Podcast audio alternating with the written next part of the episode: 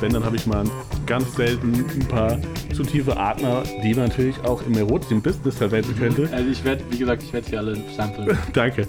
Endlich hat meine Stimme. Aber ich muss sagen, letztens äh, wurde auch, äh, habe ich eine Geschichte vorgelesen. Mhm. Und ähm, da musste ich ein paar Atmer rausschneiden. Das passt dann nicht so gut, das sind dann nicht. Aber die, man kann ja diese Atmer anders verwenden. Ich schicke dir nur die Atmer, ja. genau. Nee, ich sehe es genauso wie du. Ich weiß nicht. Free Benny, falls irgendwas falsch läuft beim Podcast. Ja, falls ich dann voraus schon mal. Free Benny. Ich werde gefangen genommen wegen den obszönen Atmern auf meinem Podcast. Ja, hallo, liebe Leute da draußen. Ich hoffe, euch geht es gut, den Umständen entsprechend. Ich habe, ähm, es sind jetzt gerade sehr schwierige Zeiten, aber ich versuche trotzdem den Podcast weiterhin für euch äh, zu bringen. Natürlich jetzt unter den Voraussetzungen, wie es erlaubt ist. Ich darf nur noch eine Person einladen. Mhm. Und heute, ich freue mich sehr drauf, weil heute ist David Jackson zu Gast. David Jackson ist schon einmal aus Versehen in diesen Podcast reingestolpert und hat eine sehr gute Figur dabei gemacht. Ist du mir jetzt schon nochmal leid, dass ich so reingeplatzt bin? Es war nicht meine Absicht. ja, es war nicht geplant, aber es lief ganz gut. Ja. Evan hat sich gefreut, dich kennenzulernen. Ja, ich mich auch sehr, ihn kennenzulernen. Genau, und ähm, ich finde auch über diesen Podcast hinaus ähm, ist es ganz schön, dass sich so ein bisschen neue Verbindungen ergeben, die es oh, vorher gar nicht gab, weil ähm, er hatte nur von dir gehört und äh, jetzt hat er dich mal kennengelernt und danach cool. ja, wird deine Karriere steil in der Villa Nachttanz vorangeht. das ist lustig, weil das war ja mein erster Auftritt in der Villa Nachttanz, genau. ich kannte ihn. Ja, finde ich auch, weil irgendwie das ist, es fällt mir auf in Deutschland vor allem, weil wir wollten ja jetzt über, also ich bin ja halb Ihre. Genau. Und, ähm, wollen wir Werden wir gleich noch erzählen. Aber ähm, ich habe schon öfters mit Leuten darüber geredet, dass hier zum Beispiel in Deutschland so ist, dass oft, die Szene ist ja sehr nicht riesig hier in Heidelberg. Richtig. Sie ist für die Stadt, finde ich ziemlich cool. Mhm. Ähm, aber sie ist nicht riesig. Aber trotzdem kennt man voll wenige Leute, finde ich immer noch. Man hat irgendwie so seinen kleinen Kreis, aber es ist immer noch nicht so flächenübergreifend. Ich mag es sehr, wenn man die ganze, oder wenn man so viele Leute wie möglich kennt, weil es da so irgendwie verschiedene Veranstalter und ich jetzt als DJ, dass ich auch Leute kenne, die ähm, Singer-Songwriter-Konzerte machen oder Metal-Konzerte oder sowas, weil ich mag es sehr, wenn die ganzen Szenen so überfließen und irgendwie. Manchmal hat es mir so ein bisschen gefehlt hier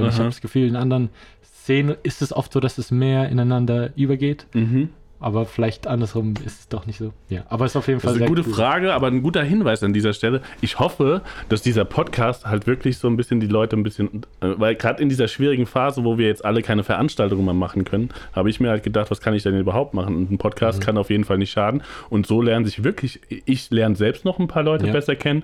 Ich kenne ja auch nicht alle. Ich kenne natürlich schon weil ich ein paar Eben. Jahre länger hier unterwegs bin, also so, so dass ich schon, äh, ja. äh, dass ich schon langsam Gehstock brauche. Aber ähm, ich lerne immer mehr Leute auch kennen und mhm. durch diesen Podcast ein bisschen enger. Und wenn das das Resultat davon ist, auch ja, was Schönes. Finde ich ja. cool, ja, mega. Und ähm, ja, mir wurde ein kleiner Hinweis gegeben, das mache ich jetzt auch heute zum ersten Mal. Ich soll immer erstmal die äh, Gäste ein bisschen genauer vorstellen. Okay.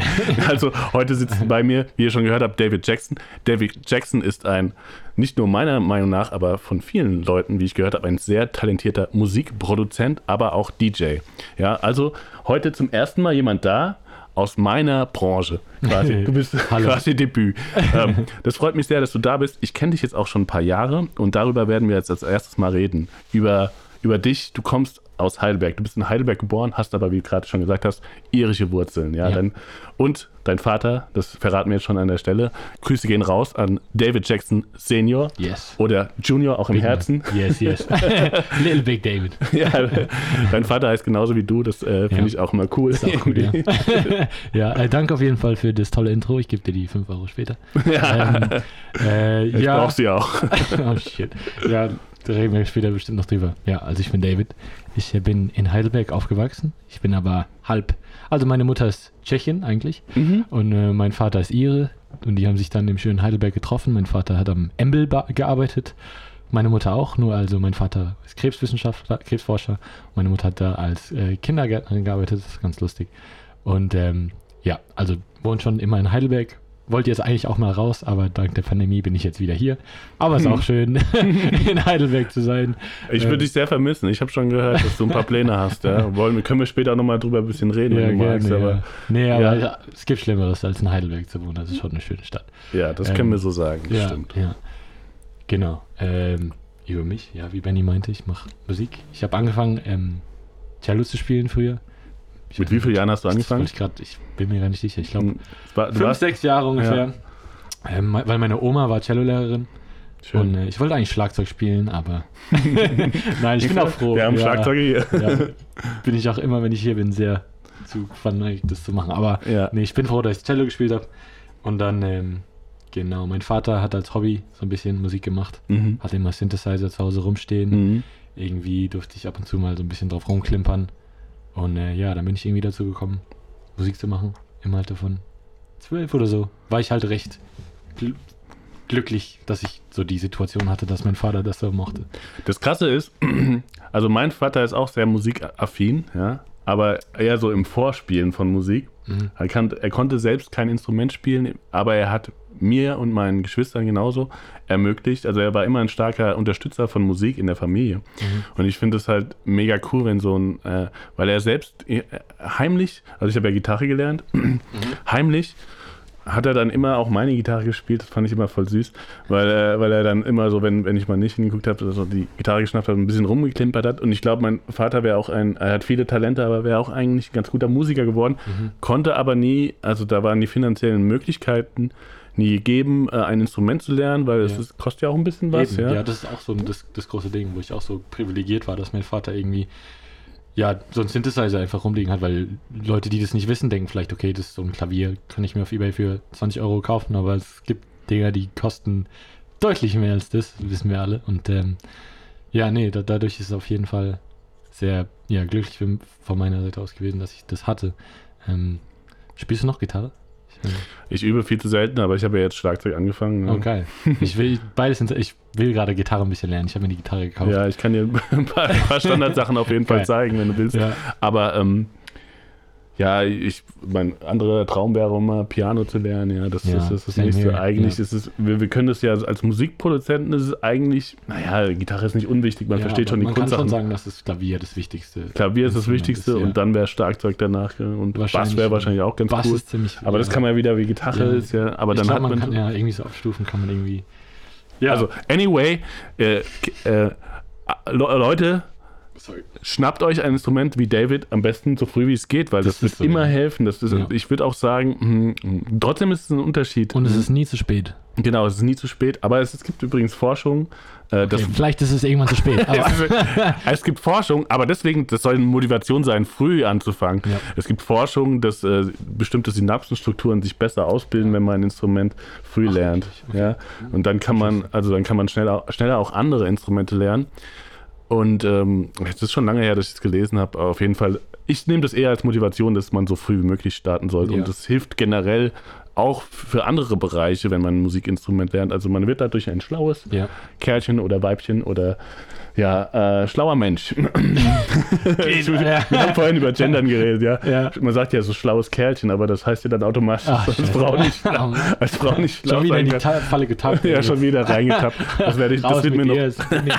ich gehe raus. Gender, ja. ciao. Ja, nee, nee ähm, aber ich, ich, ich stimme hinzu. Es ist auf jeden Fall, ich glaube, es ist sehr bereichernd, Instrument früh anzufangen. Ähm, genau. Ja, so wie es ist, viele Sprachen zu lernen und was auch immer. Was man halt mit seiner Zeit so machen will. Aber ja, Finde ich, bin ich froh, zum Beispiel, ich bin sehr froh, dass ich Cello gelernt habe, obwohl mhm. ich es auch gehasst habe, teilweise. Ich glaube, es geht vielen Leuten so. Ah. Ähm, ich habe also nicht das Cello-Spielen selbst, sondern. Cello ist auch, ich würde sagen, für kleine Kinder, für junge Kinder ist das nicht so ein motivierendes Instrument. Wahrscheinlich nee, Schlagzeug dann erstmal geil. Ja, Schlagzeug ist so richtig Draufhauen finden. Ja. kleine Kinder ja. immer gut. Ja, eben. Ja, dann wahrscheinlich bin ich deswegen dann auch eher dann irgendwann zum Musikproduzieren gekommen. Ähm, ist halt cooler irgendwie, oder? ähm, nee, ich mag auch, ich mag auch klassische Musik und alles. Mhm. Sehr gerne. Ich glaube mhm. auch, also die Wurzel von den ganzen anderen Dingen, die jetzt das stimmt. Ähm, kommen. Aber ja, nee, ich bin im Moment ist elektronische Musik. Oder zumindest die Branches davon, die kommen schon, schon meine Passion, die im Moment ja leider äh, untergeht. Und ähm, ja. Spielst du jetzt seit, seit der Corona-Situation wieder mehr Cello? Hm, leider, ich glaube, ich habe es nicht einmal angefasst. Nee. Hm. Gitarre aber, weil ich wieder lernen will. Ja, das Ding, ja, mit der Gitarre ist so, ich kann sie nicht spielen, aber das Glückliche ist, dass man als Musikproduzent ganz viel Magie am Computer machen kann. Mhm. Und dann auch wenn man richtig schlecht ist, einfach mhm. sich ganz gut klingen lassen kann. Mhm. Ja. Das hat auch großen Stars schon geholfen. Ich glaube auch, ja. auch beim Singen oder was. Ja. Was, ja. Das ist ja auch ein großes Autotune is our best friend. Ja, ja. Naja. Nee, ähm, aber ja, du kannst ja jetzt, also du hast jetzt Zeit, auf jeden Fall Gitarre zu lernen. Ja, das, ich cool, das, das wusste ich gar nicht. Ja, das ist auch so eine Sache. Dafür ist halt der Lockdown was Vorteilhaftes. Man muss immer die positiven Sachen sehen. Obwohl ich schon gedacht habe, ich höre weniger Musik seitdem tatsächlich. Echt? Ich höre weniger Musik. Ähm, Wirklich? Bei mir hat sich geändert, dass ich andere Musik höre, glaube ich. Ja. ja. Mhm. Aber das, das auch. Ich bin nicht mehr so pop-orientiert. Ja. Ich bin eher so, ich kann wieder hören, was ich will, weil es jetzt sowieso mhm. egal. Ja. Aber ähm, tatsächlich, am Anfang habe ich ein bisschen mehr Musik gemacht. Du machst ja noch sehr viel Musik, da können wir auch gleich drüber reden.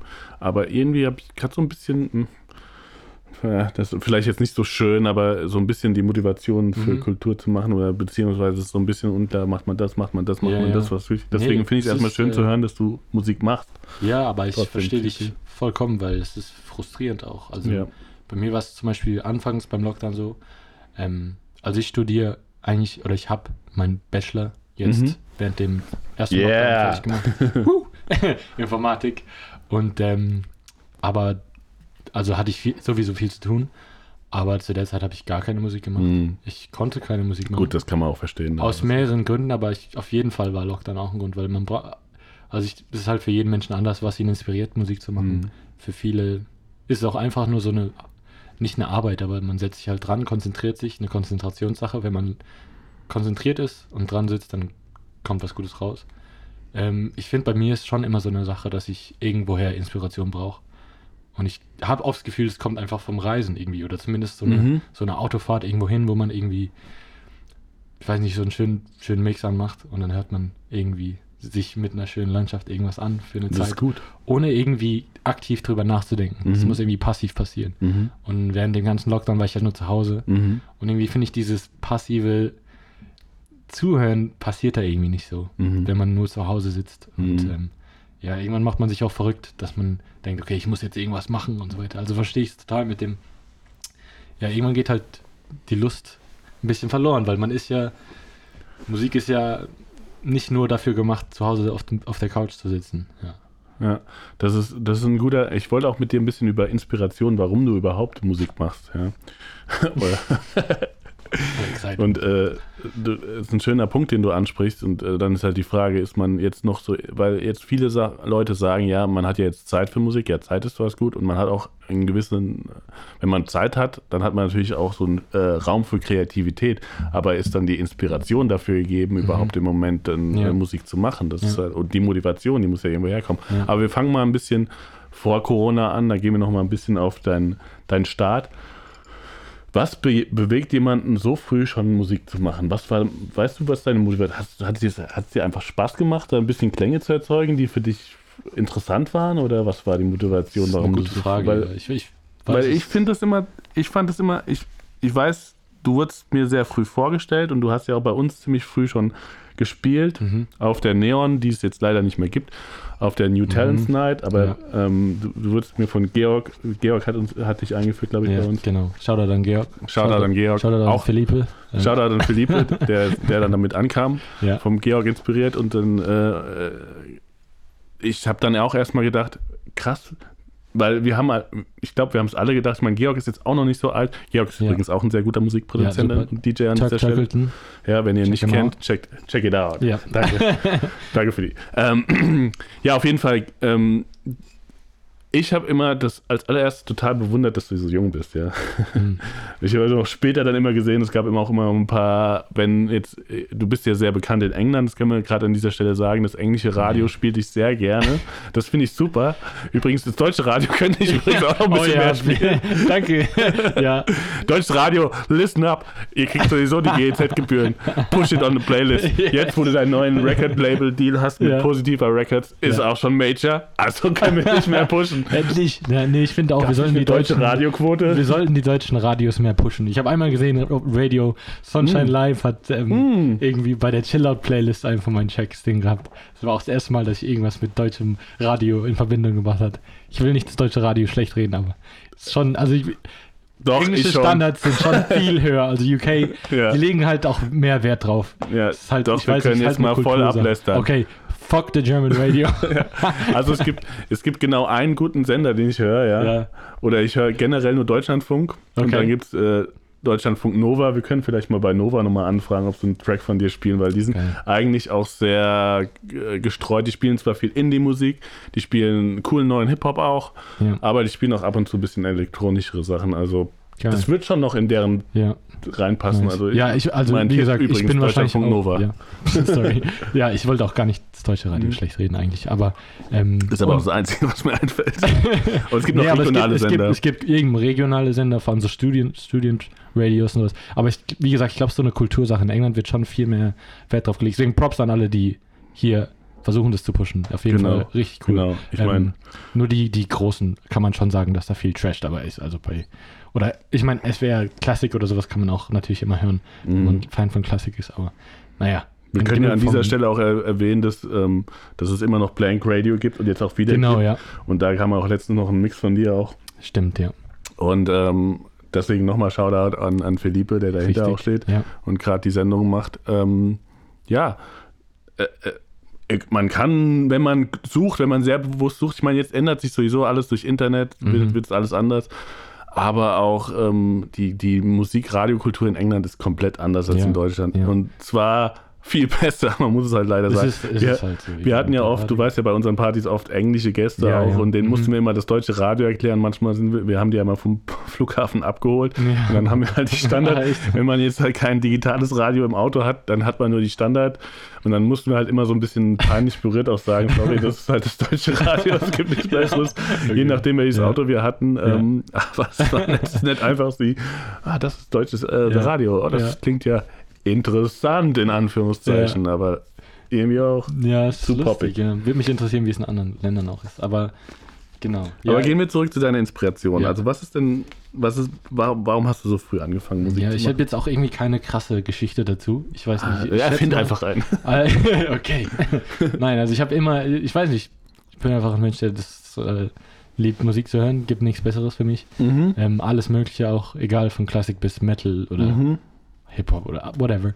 Ähm, und äh, früher habe ich, es gibt so lustige Videos von mir, wo ich so Breakdance Mm. als, drei, als Dreijähriger. Mhm. Ähm, auch, äh, ja, viele, ja, egal. Ähm, auf jeden Fall irgendwie, ja, habe ich mega äh, gefeiert und dann habe ich irgendwann auch gedacht, ja, ich würde auch gerne so sein wie diese tollen Menschen. Mhm.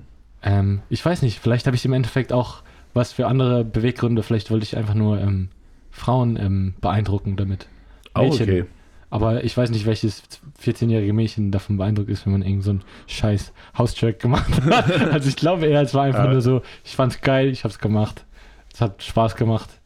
Aber Ähm. früh, äh, später haben schon, also ich glaube schon, dass als du dann DJ warst, als dann erstmal, vielleicht war das ja eine unbewusste Motivation, aber du warst dann auch schon bei Frauen sehr beliebt, äh, als du gespielt hast äh, auf den ersten Gigs. Würde ich nicht bestätigen. Doch, doch, ich jetzt musste nicht. schon ein paar abweisen dann.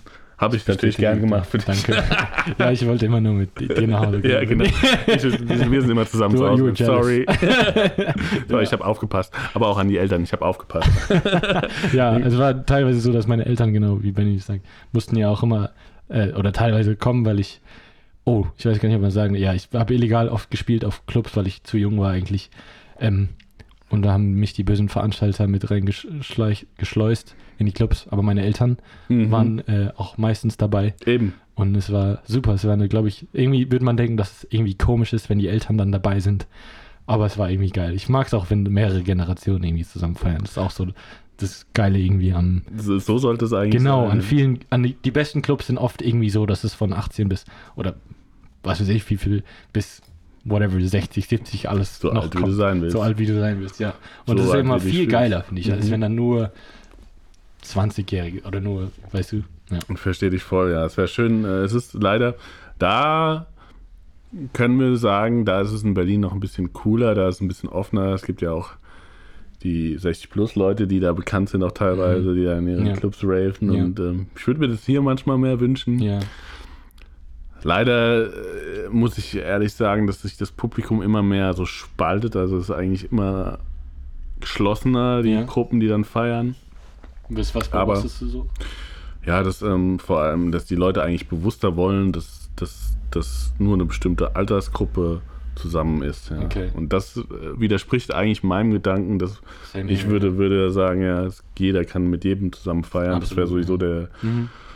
Also es gibt natürlich auch eine, ähm, also wenn man das will, da hatten wir auch schon drüber gesprochen, über geschlossene Räume, also über Clubkultur generell, also wenn jetzt nur eine bestimmte partikulare Gruppe äh, zusammen feiern will, ist das auch okay, wenn das so bewusst dann so ja. formuliert wird. Aber generell, also wenn du jetzt so einfach so ein Haus-Techno-Abend hast, warum sollte da nicht jeder reingehen können? Ja? So war es auch früher mal gedacht. Naja, aber deine Eltern waren dabei und ja. ich kenne auch deine Eltern ein bisschen zumindest und ich mag die sehr gerne und ich weiß, das ist so eine, ist auch ein bisschen so wie bei meinen Eltern, das ist eine, das ist eine andere Generation, die sind offener und die finden das cool und eigentlich, sagt man eigentlich schon fast ein bisschen langweilig, ne? Eigentlich soll man ja gegen seine Eltern rebellieren irgendwie und so, das schon, sind irgendwie ja, die Feinde. Aber bei uns, also bei nee, dir ist es glaube ich nicht so. Nicht, nee, ist auch nicht so. Ich weiß, auch so eine lustige, keine Ahnung, Anekdote, wo ja. wir vorhin bei Frauen waren. Ähm, ich glaube, bei einem meiner ersten Auftritte überhaupt, ähm, in der Villa Nachttanz. Mhm. da war, ähm, kam halt so eine, ich weiß nicht, halt so ein Mädchen, so eine Frau, Frau, ich weiß halt nicht, ich war 14, ich weiß auch nicht mehr genau. Ähm, und meinte so, ja, was machst du später, wo gehst du hin? So, äh. Aber ich habe es, glaube ich, nicht gerafft oder ich weiß nicht, oder eben, oder ich liebe meine Eltern so sehr, aber ich habe dann gesagt, ja, meine Eltern holen mich jetzt hier ab. Die sind schon gleich da. Damit natürlich das Beste, was man sagen kann zu einer Frau oder zu einem, jemandem, ähm, ja, der eben gerade ja, auf jeden Fall, aber ja, warum? Ja, aber, da, da, da denke ich, ich finde es eigentlich süß. Und ähm, da denke ich mir, mit 14, da war ich noch nicht mal in der Nähe, wo yeah. du warst. Also, da habe ich schon sowas. Eigentlich habe ich sogar in der Zeit, habe ich sogar, sogar ein bisschen Anti-Disco und so ja. eingestellt. Da war ich so ein bisschen, aber vielleicht war das eine Frustration, weil vielleicht. ich, weil ich nichts gebacken kriege. Ja, ich, ja, ich, ich glaube, es kam einfach so durch diese Akzeptanz dieser der Szene hier, die alle so offen und nett waren, dass ich auch mhm. mit 14 da spielen konnte. Mhm. Was natürlich auch mega ist. Also, mhm. dass, dass die einen da so aufnehmen und nicht irgendwie Schiss haben. Das. Mhm. Aber meine Eltern waren natürlich auch voll tolerant und allem, mhm. mit allem. Ähm, deswegen war es halt cool, weil die einen so mit aufgenommen haben und so weiter. Hätten die jetzt gesagt, fick dich, mhm. warte noch sechs Jahre oder sowas. Ähm, ja, da war das schon sehr welcoming. Vielleicht wäre ich dann irgendwie, so oft so frage ich mich oft, ob ich dann irgendwie auf einer anderen Zukunft wäre. Weißt du, ob ich dann gesagt hätte, ja, ich fange jetzt, ich weiß nicht, im Endeffekt mache ich schon nur alles für die Musik und nicht jetzt für die Szene oder sowas. Ja. Aber habe ich dann gesagt, das ist aber okay. ja. Ob ich dann irgendwie Metaler jetzt wäre oder so. du spielst ja jetzt Gitarre, du kannst auch, ja. du kannst auch switchen. Haare werden lang, länger. Du hast ja gerade auch schon Dying Fetus er erwähnt. Ey. Ja, Dying Fetus. Ähm, mein, ja, ich weiß, das war auch so ein Ding durch die Corona-Phase.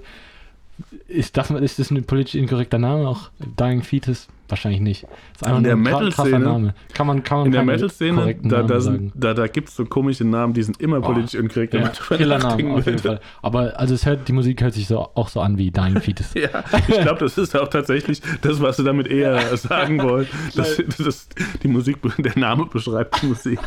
Also, Dying Fetus. Da kannst du auch gleich, weißt du, musst ja, wenn du jetzt mal erklären musst, ja, du spielst bei Dying Fetus jetzt und du sagst, ja, wie klingt das? Ja, ja, wie ein Dying Fetus. Dying Fetus, so literally so. Oh, was klingt Kennst du doch irgendwelche so? geilen Namen? Warte mal, ganz kurz. ich fand immer Cannibal Corpse schon immer, also ich, mhm. ich, ich kenne mich ja im Metal aus, ja. Ja, eben, wollte ich schon sagen. Aber es gibt, ähm, gibt da natürlich viele, viele, also im Black Metal eigentlich zu poppig, aber Cradle of Filth, ja. Ah, die, die Wiege des Schmutzes, ja. Ich meine, mhm. ah, das ist aber schon fast so ein bisschen, bisschen poetisch. Also es klingt auch ein bisschen so, oder? Irgendwie schon. Bei manchmal ja. weiß ich gar nicht, was bedeutet zum Beispiel auch eine große, alle dann würden auch schon Black Metaler sagen, zu poppig, aber Dimo Borgie, ich weiß gar nicht, was bedeutet. Dimo Borgie. Dimo Borgie. Ja, keine Ahnung. Also, ich, ich, weiß nicht, so Suffocation oder sowas kennt man ja. Ja, Suffocation. Einfach, was jetzt, ich weiß nicht, ich guck mal hier. Carcass, ich habe ja am liebsten. Einer heißt Death.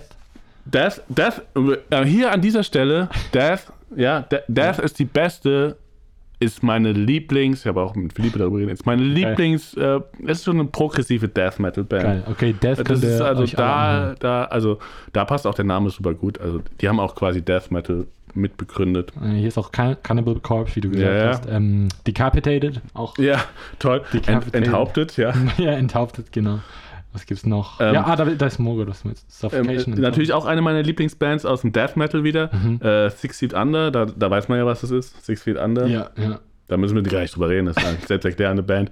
Oder, ja, ich meine, boah. Ich, ich habe mal einmal gegoogelt, wenn, okay, wenn man eingibt, ähm, Craziest Death Metal Bands oh. Names. Da oh, kommt ja. die krasseste Scheiße. Ich, ich weiß nicht mal alle, aber googelt's und lest euch durch auf jeden Fall. Das ist die krasseste. Guter die Tipp an dieser Stelle, ja. das hängen wir vielleicht. Richtig gute Bands, Bands, Bandnamen und auch vielleicht sogar Musik. Vielleicht auch kompletter Trash, aber der Name alleine reicht schon alles.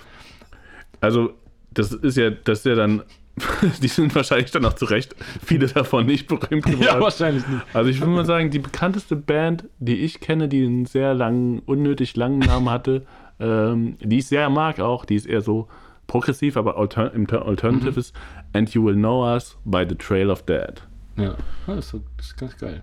Das ist auch schon ein bisschen, ja, und die kürzt sich dann bei The Trail of Dead einfach immer ab, okay. damit man okay. mal wieder nicht reinpasst ja, ja. in das mhm. Line-Up von einem Festival, weil es zu viel Platz verbraucht. Ja. Aber ja, es gibt viele so, und es gibt auch viele lustige Namen, aber ja, fällt mir gerade auch nicht so ein direkt, ja. aber es gibt viele, viele gut. Aber im Metal, da muss man auch ein bisschen schmunzeln. Also ich habe ich hab übrigens eine Sache früher gemacht in, als, als Hobby in meiner Jugendzeit. Mhm. Wenn ich schon nicht so produktiv war wie du und gleich Musik gemacht habe, habe ich Death Metal und Thrash Metal und Black Metal Lyrics übersetzt für mich selbst. echt? Ach, geil. Und dachte mir so, okay, ist schon Quatsch. Oh, also, echt? So, teilweise, also wie gesagt, die, die Lyrics von Death zum Beispiel sind eher äh, poetischer Natur und nach, mhm. nachdenklicher und ja, da ja. so ein bisschen realere Gedanken über Sachen, aber Cannibal Corpse hat immer einfach so ein Blödsinn, einfach ja. äh, Gore-Fantasien, also, also das, ja, das stimmt. Das hat, also, das hat keinen Sinn. So, ich achte nie wirklich auf die Lyrics, das ist mir aufgefallen. Mhm. Ähm, so eine Sache. Ich auch nicht. Ja, weil, Jetzt nicht mehr. Ja, ich achte nie auf die Lyrics, auch bei Popsongs oder irgendwas. Das könnte die dümmste Scheiße sein, was die da reden. Ich finde es ja. immer nur geil, wenn es geil klingt. radikale Scheiße und die haben es nicht gemerkt. Oh, war doch voll schön Musik. ja, voll der Anhänger von irgendwelchen Faschistengruppen. aus Versehen, weil ich nicht die Lyrics gehört habe. Aber nee, irgendwie, und ich bin auch richtig schlecht im Lyrics schreiben.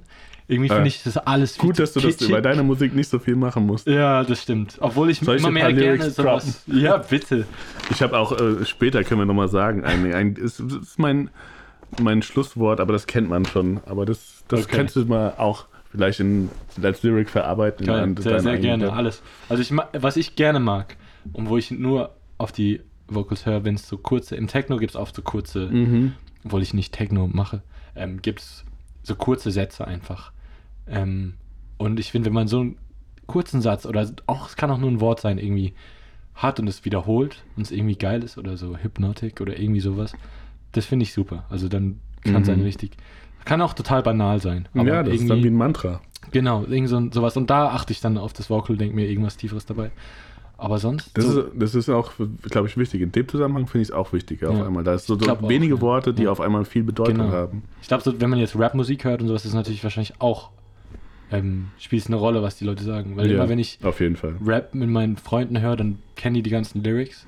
Und irgendwann kennt man sie auch, aber manchmal, man denkt sich einfach, also ich denke mir nie irgendwas dabei. Mhm. Ich denke mir einfach nur immer. Obwohl es auch heutzutage äh, viel natürlich, gerade der neue Hip-Hop, also da, da muss ich ein bisschen kritisch sagen, ich bin ja so alte Hip-Hop-Schule, mhm. ich glaube alte deutsche Hip-Hop-Schule, aber auch, aber auch aus den USA viel Hip-Hop gehört, aber die alte deutsche Schule war halt schon, die kam halt aus dem Mittelstand und die hatten halt nichts zu sagen. Die war manchmal ein bisschen blödsinniger, manchmal ein bisschen tiefsinniger. Und jetzt ist halt alles, also jetzt, jetzt geht mir das halt gar nicht mehr rein. Ich versuche aber zu verstehen, was das Gute an der aktuellen äh, Hip-Hop-Musik in Deutschland ist. Ich mhm. versuche das nachzuvollziehen. Es fällt mir schwer, vielleicht werde ich auch langsam zu alt für sowas. Aber dann geht es halt doch viel mehr um Technik. Und jetzt letztens wurde mir nochmal ähm, von Lars, nochmal Grüße raus an Lars, der schon jetzt häufiger erwähnt wurde. Mit dem wollte ich übrigens mal früher diesen Podcast eigentlich starten. Mhm, ja, die Adlibs nochmal ein bisschen genauer erklärt und er hat ja. auch ein paar Skills gedroppt in diesem Zusammenhang. Ach, also Adlibs äh, sind ja. jetzt sehr wichtig. Es gibt dann das stimmt, ja. viele Rapper, die sich nur noch auf Adlibs konzentrieren. manche Tracks sind auch nur noch eine Adlibs. aber das ist natürlich auch nicht so einfach, das zu lernen. Das kann man schon sagen, aber Natürlich, ja. Das ist so eine technische Sache, ja. Und ja, dann also ich bin, sind die Lyrics dann doch nicht mehr so wichtig. will auch nicht drauf verpaten. Ich bin auch nicht so der Fan davon. Ja, aber ähm, da hast du auch. Es gibt recht. immer noch geile, es gibt natürlich immer noch geile Sachen und oft weiß man gar nicht von den Sachen.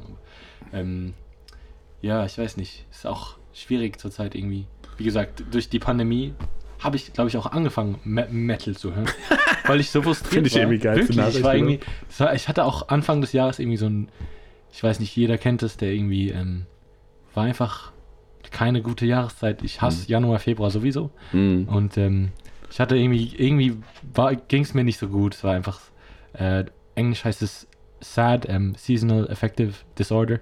Nicht, dass ich das habe, aber es hat sich so angefühlt, weil einfach nur scheiße. Ich nenne es einfach nur Winter Blues. Ja, Winter Blues einfach, so ist es. Und dann, äh, dann noch die Pandemie dazu. Irgendwie ging es mir dann scheiße und dann mhm. noch so meine Rest mein Restjugend Rebellion kam an mir hoch und habe ich nur noch Metal gehört und nur noch irgendwie voll, voll auf dem Trip gewesen. Aber ähm, zurzeit höre ich zum Beispiel nur oder viel einfach nur so Ambient oder Singer-Songwriter-Zeug, weil da können wir jetzt auch zum Beispiel drüber reden, wie mhm. man über die Pandemie äh, durchkommt. Also wie man das damit copt. Manche Leute mhm. sind ja, glaube ich, ziemlich am Ausflippen. Mhm. Und irgendwie habe ich für mich jetzt selbst jetzt entschlossen, dass ich mich einfach von der ganzen Scheiße trenne und mir keine Zahlen mehr angucke, mir ja. nichts mehr angucke, weil Anfang der Pandemie habe ich mir jeden Tag die Zahlen angeguckt und ja, mir jeden Tag. Ich auch. Ja, ich glaube, es ging vielen Leuten so, die einfach jeden Tag. so ein bisschen wahnsinnig schon. Ne? Ja, total, äh, total dumm so irgendwie. Aber man wollte halt wissen, wann ist es ja, vorbei. Ja, so ein bisschen, ja. ja und ich will auch nicht so viel da. Manchmal will ich gar nicht, dass man so viel darüber redet, sondern ich hoffe dann einfach, meine Hoffnung ist dann, weil wenn man dauernd darüber redet, ja. denke ich auch, es bringt ja auch nicht viel, aber ich will dann einfach, ich habe die Hoffnung, es geht auch runter, es geht auch dann runter. Ja, genau, genau. Und irgendwie, aber ich dachte mir dann auch so, okay, irgendwie vielleicht kann ich selber dann wissen, okay, jetzt ist gerade der richtige Zeitpunkt für ein, okay, jetzt sind wir soweit mit einem Vakzin, obwohl ich kein, ich habe keine Ahnung über irgendwelche mhm. medizinischen, biologischen Prozesse. Ähm, es bringt mir gar nicht, mir Gedanken darüber zu machen, weißt du? Ja, das bringt einen manchmal nicht weiter. Und dann kann man, also für mich, meine, meine ein bisschen Therapie ist wirklich der Podcast auch. Ja, ja. ist gut. Der, der tut mir gut. Ja, auf jeden der Fall. Macht mir jetzt auch schon wieder Spaß, mit ja. dir hier zu sitzen, kann man einfach mal so sagen. Ja. Ähm, sondern mal ein bisschen mein Ego ein bisschen aufzupuschen auch wieder. Mhm. Ich finde es trotzdem noch schwer. Ja, ich habe das letztens ähm, in, einem, in, meinem Lieblingspodcast, äh, mhm. äh, Bimmermann und Schulz, äh, mhm. äh, der natürlich der einzige Podcast für mich ist, den ich wirklich auch höre. Ja. Und ähm, jetzt äh, vor einer Woche dann gehört, ja, Katrin Bauer, Bauerfeind hat äh, angerufen und ähm, da hat äh, Olli Schulz sie angefragt, ja, wie geht's dir so? Ja, nicht so geil, ja. Und jetzt hatte sie auch gesagt, ja, beim, bei dem ersten Lockdown, da war es noch okay irgendwie. Und beim zweiten ist jetzt schon irgendwie, man dreht so langsam durch. Und ja. das geht mir ein bisschen genauso, ja. weil irgendwie, naja, du weißt, du weißt ja auch, dass ich hier in dem Bereich arbeite ja. und ähm, ich auch immer hoffe, dass alle Menschen sich im ja, durch Vernunft irgendwie daran halten, dass es besser wird und alle äh, die Zahlen runtergehen, aber gerade sieht es halt nicht so aus. Und dann denke ich mir immer so, oh, ey, das hat halt schon, und dann ist es auch wieder für dich so, hat schon einen krassen Schaden jetzt schon ein bisschen hinterlassen auf der finanziellen, auf der mhm. strukturellen. Ebene ja. in dem Clubbereich. Ja. Und dann denke ich mir auch so, weil du bist jemand für mich, der so jetzt, du hast lange in dem Bereich war, also hast viel gutes Feedback bekommen. Du hast jetzt, äh, da können wir auch gleich nochmal darüber reden, auch ein cooles, äh, einen coolen Record-Label-Deal gehabt. Aber dann muss halt auch klar sein, äh, irgendwann äh, für dich auch. Mhm. Ja, und ich meine, jetzt, wo du auch dein Studium, äh, dein Bachelor erstmal in der Tasche hast, ich meine, wahrscheinlich können wir später vielleicht noch darüber reden, äh, was du dann machst oder ob du mhm. noch weiter studieren willst. Das kannst du natürlich auch noch tun. Habe ich schon angefangen. Willst du schon? ich habe mich eingeschrieben, mhm. aber ich habe mir noch nicht mal eine Vorlesung angeguckt. Ich hoffe, das hören Auch schwierig.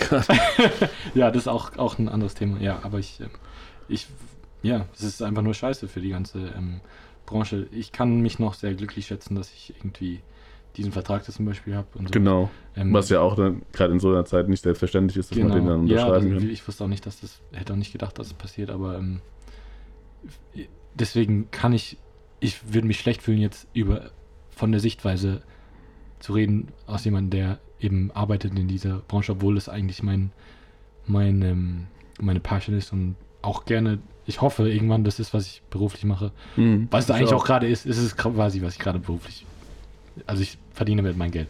Mhm. Ähm, aber für mich ist es noch kein Problem, weil ich, ich bin Student, ich bin, I'm supposed to be poor.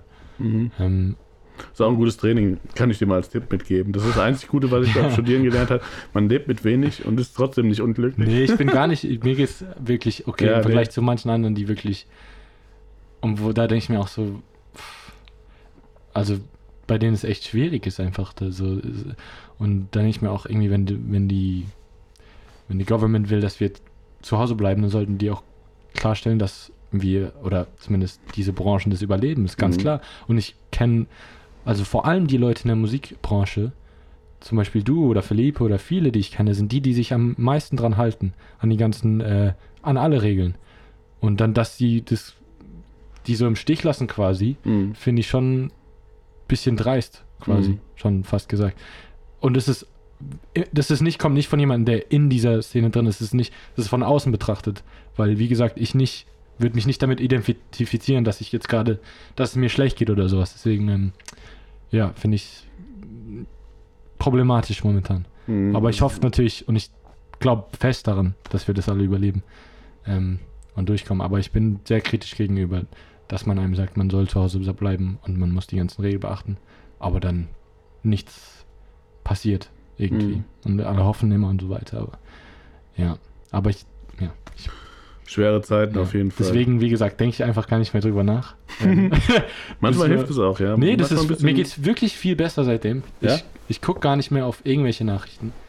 Ich gucke einfach nur noch das, was mich äh, freut und das, was mich wirklich interessiert im Leben, wo ich mich selber weiterbringen kann. Und mm.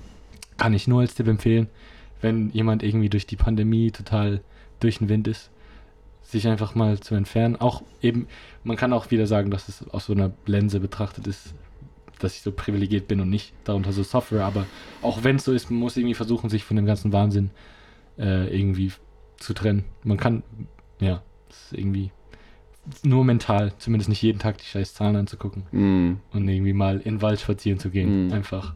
Ja. Trotzdem mit Freunden viel zu reden. Ja, Musik zu machen. Und der Wald, der inspiriert dich ja dann wieder für Musik. Oh oder? ja, sehr. Das war auch das Beste, was jetzt äh, im Corona-Sommer ging, ja. fand ich, war in den Wald zu gehen. Mhm. ich war auch teilweise, auch Shoutout an Max Emanuel Breat, mhm. mein äh, bester Freund. Ähm, mit dem war ich ab und zu im Wald. Mhm. Einfach nur, auch, wir haben uns auch teilweise Hängematten genommen mhm. und äh, haben uns ein Steak angepackt im Rucksack und ein mhm. bisschen Wasser, was auch problematisch war, weil im Wald, man weiß nicht immer, wo eine Quelle ist. Da hatten wir so ein, so ein Ur. Äh, ja, ist das super. So, so, so einen richtigen, äh, ja, weil wir hatten kein Wasser mehr. Mhm. Weil wir es irgendwie dumm geplant hatten. Und Super. Dann, Beste Überleben. Ja, waren wir mitten im Wald und so, fuck, haben uns gegenseitig schon fast die Köpfe abgerissen. Und dann haben wir so ein Plätschern gehört und da war es wirklich so ein instinktiver Moment. Einfach so purer, pures Glücksgefühl. Ja. Also, hatte, das erinnert mich an eine, an eine andere Sache, die ich mit meinem guten Freund, der auch DJ ist, äh, Bene, Hallo Bene da draußen, der in Berlin lebt, ein Lehrer ist, aber bei unserer Liquid Party auch Resident DJ war. Mit dem gehe ich gerne wandern. Und wir haben so eine Hardcore-Wanderung, drei Tage Wanderung im kleinen Walzertal hinter uns gehabt. Und dann, äh, also wir haben so, also eigentlich haben wir so einen Klettersteig gemacht. Dann, sind, dann haben wir überlegt, ob wir jetzt bei der einen Alm da Rast machen oder ob wir nochmal runtergehen und gucken, ob die andere Alm, weil wir hatten eigentlich woanders vorgebucht, auf der anderen Seite vom, vom mhm. Berg, und dann, ob wir noch mal da unten hingehen, gucken, ob wir noch bis, bis unten ins Tal wieder schaffen. Da wäre wär auch noch eine Alm gewesen. Mhm. Dann waren wir da unten, sind runtergelaufen, hat schon, mir hat schon alles wehgetan. Das war schon hardcore. Also es war nochmal, also 700, wir hatten schon, also wir hatten diesen Klettersteig, vier, fünf, vier bis sechs Stunden, glaube ich, schon hinter uns, ein paar hundert Höhenmeter. Ich denke mal so vielleicht 1000. Dann sind wir wieder runter, haben 700 Höhenmeter wieder runter und dann haben wir schon echt alles wehgetan. Oh, dann waren wir da unten und haben gesagt, okay, jetzt machen wir erstmal hier eine Pause und ja. gucken, ob wir einchecken können.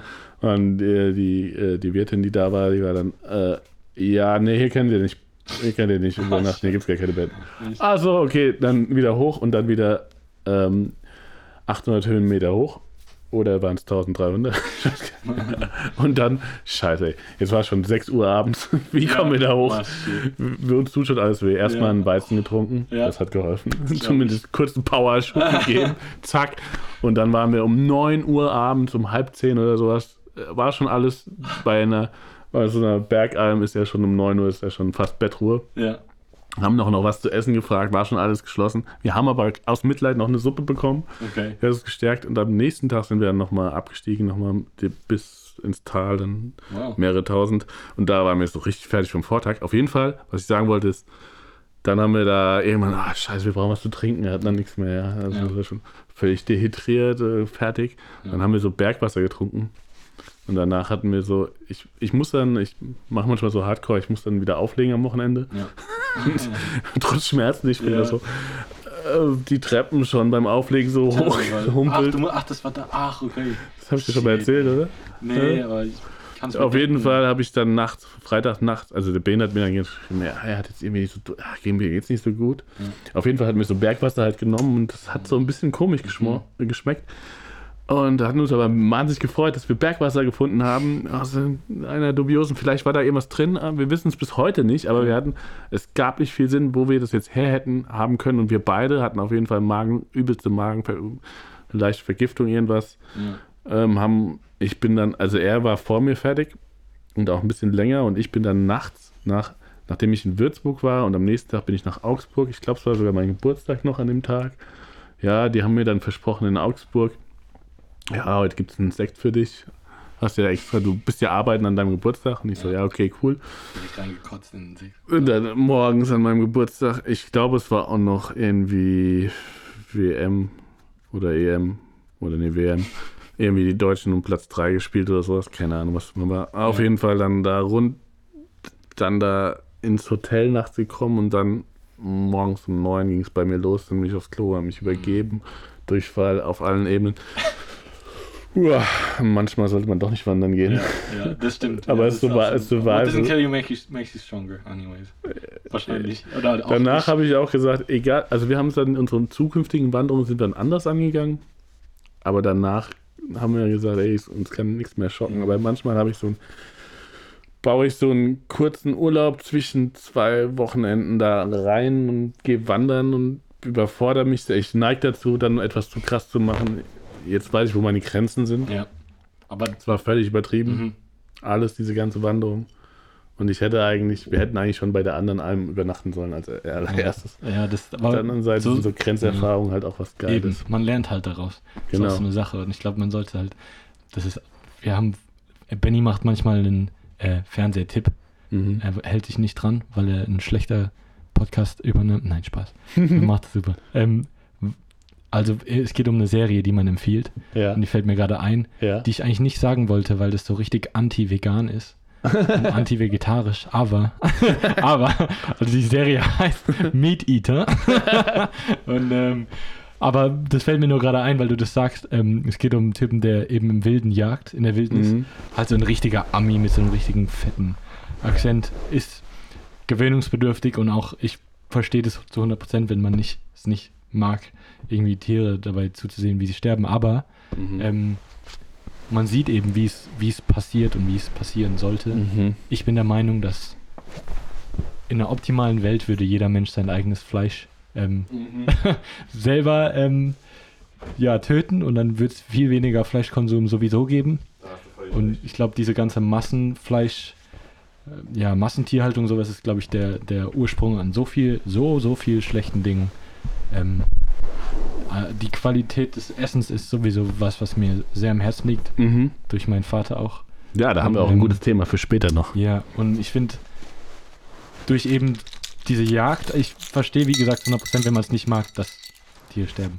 Aber ähm, man sieht eben, wie es funktioniert. Und diese Leute, die jagen, haben oft mehr Ahnung über die Natur und wie bestimmte Ras mhm. Tierarten am, von Aussterben bedroht sind und wo sie die haben wirklich viel mehr Ahnung von jedem Wildleben als ein Mensch, der sich bei Aldi jeden Tag eine Wurst holt ja. und dann die Leute verurteilt, die dann jagen gehen, weißt du. Ich finde ich find Veganleben sehr äh, admirable und alles. Ähm, Aber ich finde, man sollte eben sehen, ja, Ja. ganz anders. Ich versteh- ich weiß nicht, wie wir jetzt Ja, ich verstehe voll, was du meinst. Ah, ich finde auch guter Abdrifter Okay. eigentlich. Ja. Ähm, haben wir noch- habe ich noch nie drüber geredet. Ähm, ich finde auch, eigentlich wäre die beste, das beste Training, um vielleicht Vegetarier zu werden, weil man das scheiße findet, wenn man das nicht macht, Ja. ist eigentlich mal selbst dann ein Tier zu töten. Ja. Oh, also wenn man, wenn man, also wenn man nicht schon Vegetarier ist natürlich. Ja, Veganer. klar. ähm, weil äh, ja, das, das, dass das so entfremdet ist von uns. Es gibt einen sehr schönen Ja, so Film, es.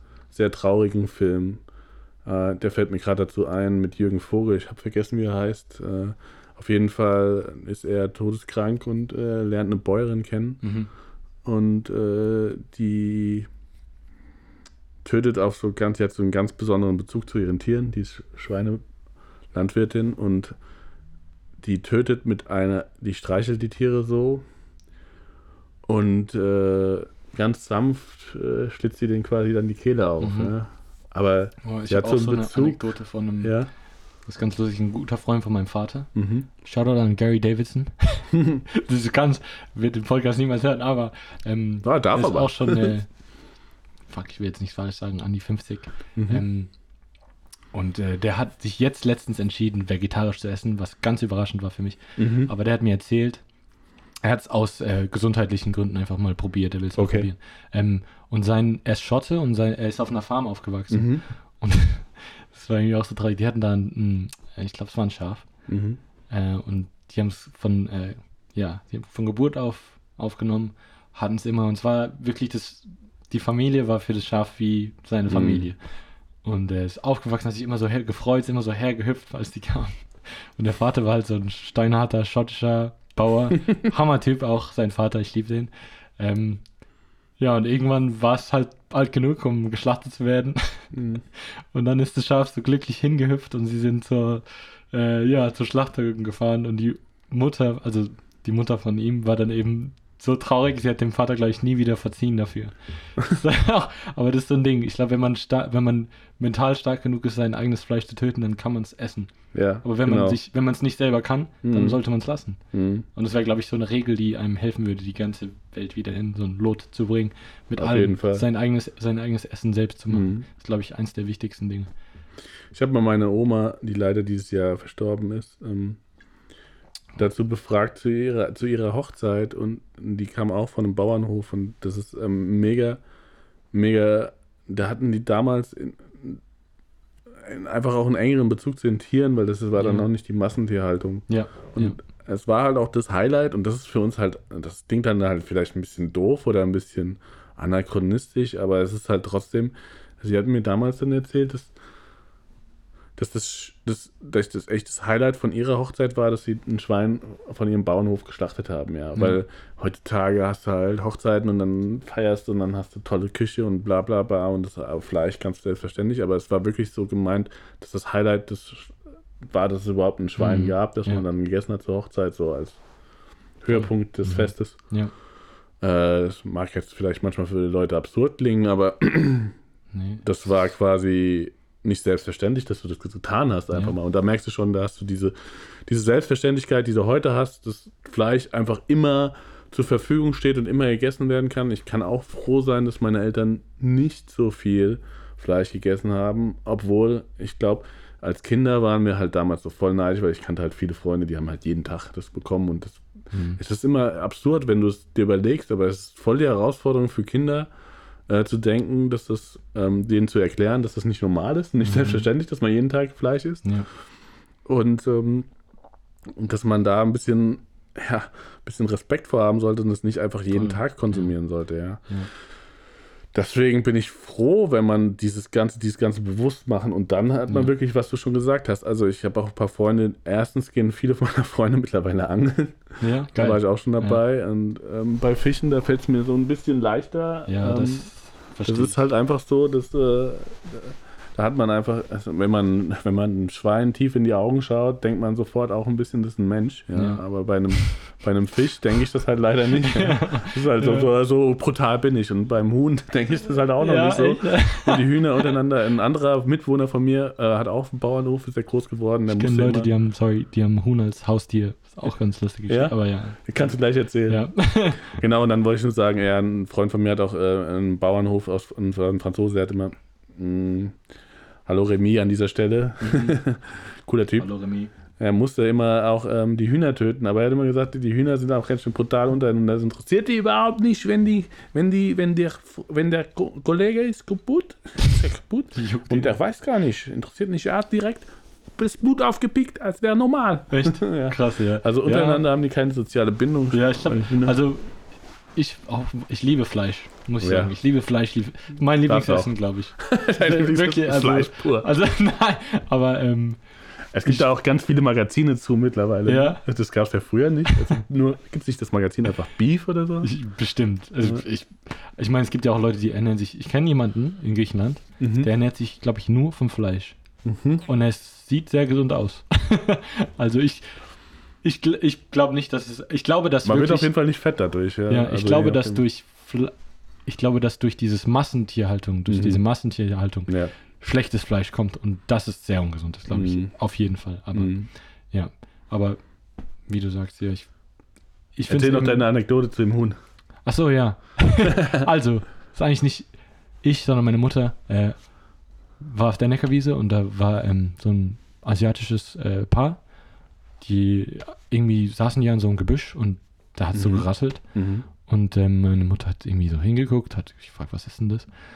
Und kam halt so ein Huhn raus aus dem Gebüsch. Es war in der Neckarwiese, hier in Heidelberg. Geil. Und ähm, mhm. ja, dann hat, hat meine Mutter halt gefragt, so, ist das ihr Huhn? Die so, ja, ja, das ist unser Haus, Haustier, Huhn halt. Und hat sie gefragt, wow, okay. Und das ist wie ein normales Haustier. Man so, ja, ja, ähm, ich nehme es auch nicht an der Leine oder sowas. Die hat es halt immer da wenn sie ruft, dann kommt es her und dann wack, wack, und kommt zu ihr. Cool. Mega, jeden Morgen steht es vor dem Kühlschrank, will was zu essen, jeden Morgen. Hat sie gefragt, und legst noch Eier? Weil ich würde auch super gerne Hühner haben, die mir mhm. Eier legen. Fände ich mhm. Hammer. Mhm. Hammer. Äh, und da habe ich auch immer mehr Bock drauf. Ja, ey, voll. Ich glaube, es ist auch vielleicht die Zukunft. Egal. ähm, und dann meinte sie, ja, sie hat früher Eier gelegt bis auf bis zum März und dann ist sie in Urlaub gefahren und hat dem Huhn einer Freundin gegeben. Und als sie zurückkam, war das Huhn so sauer auf die. Seitdem legt es keine Eier mehr. das ist, ja, Huhn. Geiles Huhn, das wusste ich mehr. Und zwar halt eben seit der Geburt und es hat halt die Mutter so als Mutter gesehen. Die Frau so als Mutter gesehen. Das finde ich cool. Ich glaube, das, das ist wirklich dann so der Bezug von, von äh, Mensch zu Huhn, wird dann eben, wenn man es von Geburt auf hat, denkt das Huhn eben, ja, das ist deine Mutter. Ja. ja und finde ich halt krass. Huhneflüster, äh, Huhnflüsterer. Also, ja. das, das, das habe ich noch nicht erlebt, dass ja. das so sein kann, aber man kann, vielleicht können wir es auch beim Fisch irgendwie immer mal feststellen, dass Leute. Vielleicht. Also, ähm, es mag da auch schon bestimmt ein paar Fische geben, die viel, viel. Also, Tintenfische sollen ja sehr intelligent sein, zum Beispiel. Ja. Ja. Oh, da haben wir, haben wir. Okay, mein Vater und meine Mutter, die machen Olivenöl und Wein in Griechenland mhm. als ähm, Hobby und äh, Leidenschaft. Und mein Lieblingsolivenöl. Ja, da ist der größte Supporter von dem ganzen ja. Olivenöl. Wollen wir kurz mal erwähnen, wo man das kauft? Weil es gibt ja auch hier die ah, kulinarischen. Oh ja, Tipps. eben, das auch, ich meine, lokal auch muss man auf jeden genau, Fall erwähnen. Genau, lokal, das sollten wir sein. Äh, ja, das ist in der, in der Weststadt, der mhm. Markt, jeden Samstag. Mhm. Gibt es viele tolle lokale mhm. ähm, Produzenten an allem mhm. möglichen, auch an Fleisch oder an mhm. Körben oder mhm. an. Ich habe mir le letzten Sam Samstag eine richtig geile Badekugel gekauft. Von, äh, alles möglich gibt's. Also Weststadtmarkt, meine Eltern verkaufen Olivenöl. Mhm. Leider kein Wein, weil es mit der Lizenz so ein bisschen kompliziert mhm, ist. Mhm. Und äh, griechischen Bergtee, der unglaublich gesund ist. Mhm. So wie auch das Olivenöl. Den ähm, kaufe ich mir mal als nächstes, weil ich ja, bin auch großer Tee-Fan. Ja, und, sehr. Äh, also mein Vater, wie gesagt, ist Krebsforscher. Mhm. Und äh, ja, der hat seine ein, ganz eigene Philosophie mhm. und es geht halt viel um Prävention von solchen Krankheiten. Corona, Krebs, whatever. Ähm, und die beste Prävention ist einfach gesundes Essen. Das stimmt. Und, ähm, und Bewegung. Und Bewegung. Ja. Oder? Ich glaube auch. Ich würde auch jetzt gutes Essen, gesundes, natürliches Essen und Bewegung wären jetzt auch die Und kein Stress vielleicht. Ja, Stress ist natürlich so. Stress ist auch nicht Das gut. ähm, ähm, kann man nicht so manchmal so gut beeinflussen wie die Klar, anderen beiden ja. Sachen, aber die anderen beiden Sachen kann man sich immer aussuchen. Tatsächlich. Oft ja, ist halt die Frage, ob es.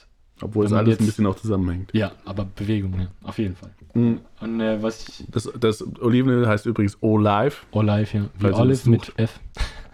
Genau. Ähm, und genau. Aber worauf ich hinaus wollte, äh, war, dass wir in Griechenland, dass ich in Griechenland war diesen Sommer wieder und mit meinen sehr alten Nachbarn, die wirklich, ich liebe die, die Mhm. sind ich, 70, Mhm. wir sind schon fast wie Familie. Mhm. Mit denen war ich auch äh, Tintenfische fangen. Mhm. Beziehungsweise die Nachbarn haben es gemacht, ich habe es noch nicht. Ähm, aber es ist auch eine Erfahrung. Das ist auch nicht so einfach, Tintenfische zu fangen. Ne? Die Ich weiß, ich weiß nicht, sind, das, das, sehr das ist halt das Ding, wo wir gerade über gesundes Leben reden. Unser Nachbar, der ist, glaube ich, 75 Mhm. und ich kenne niemanden, der so fit ist wie der, glaube ich. Mhm. Der arbeitet jeden Tag im Garten, Mhm. was weiß ich wo, und der war halt eben kurz schwimmen mit Rope, mit einer Rope, mit einem Seil und äh, am Ende vom Seil war halt so eine Plastikkrabbe, Mhm. An der unten zwei Haken waren und die hat er dann irgendwo hin, ist er tief rausgeschwommen, bestimmt, also, pff, weiß nicht, 20 Meter raus, hat Seil rausgelassen und die, der Mini-Krebs war dann da Mhm. und ähm, hat gewartet einfach. Also ist er, glaube ich, vier Meter oder sowas in Entfernung gegangen, war still, hat gewartet. Ähm, ich glaube, er kannte halt auch eben die Spots, wo die, wo diese Tintenfische kommen. Mhm. Und dann irgendwann kam einer, wollte ihn halt ess, äh, essen oder was weiß ich was. Mhm. Dann mit Spannend. Vorsicht hat er den halt rangezogen und hatte zwei Tintenfische in zehn Minuten geholt. Krass. Ja, und ja, sie dann gekocht, die Frau hat sie dann gekocht, sehr lecker. Mhm. Das ist halt ähm, das Leben. Mhm. So, so, so sollte das Leben sein. Mhm.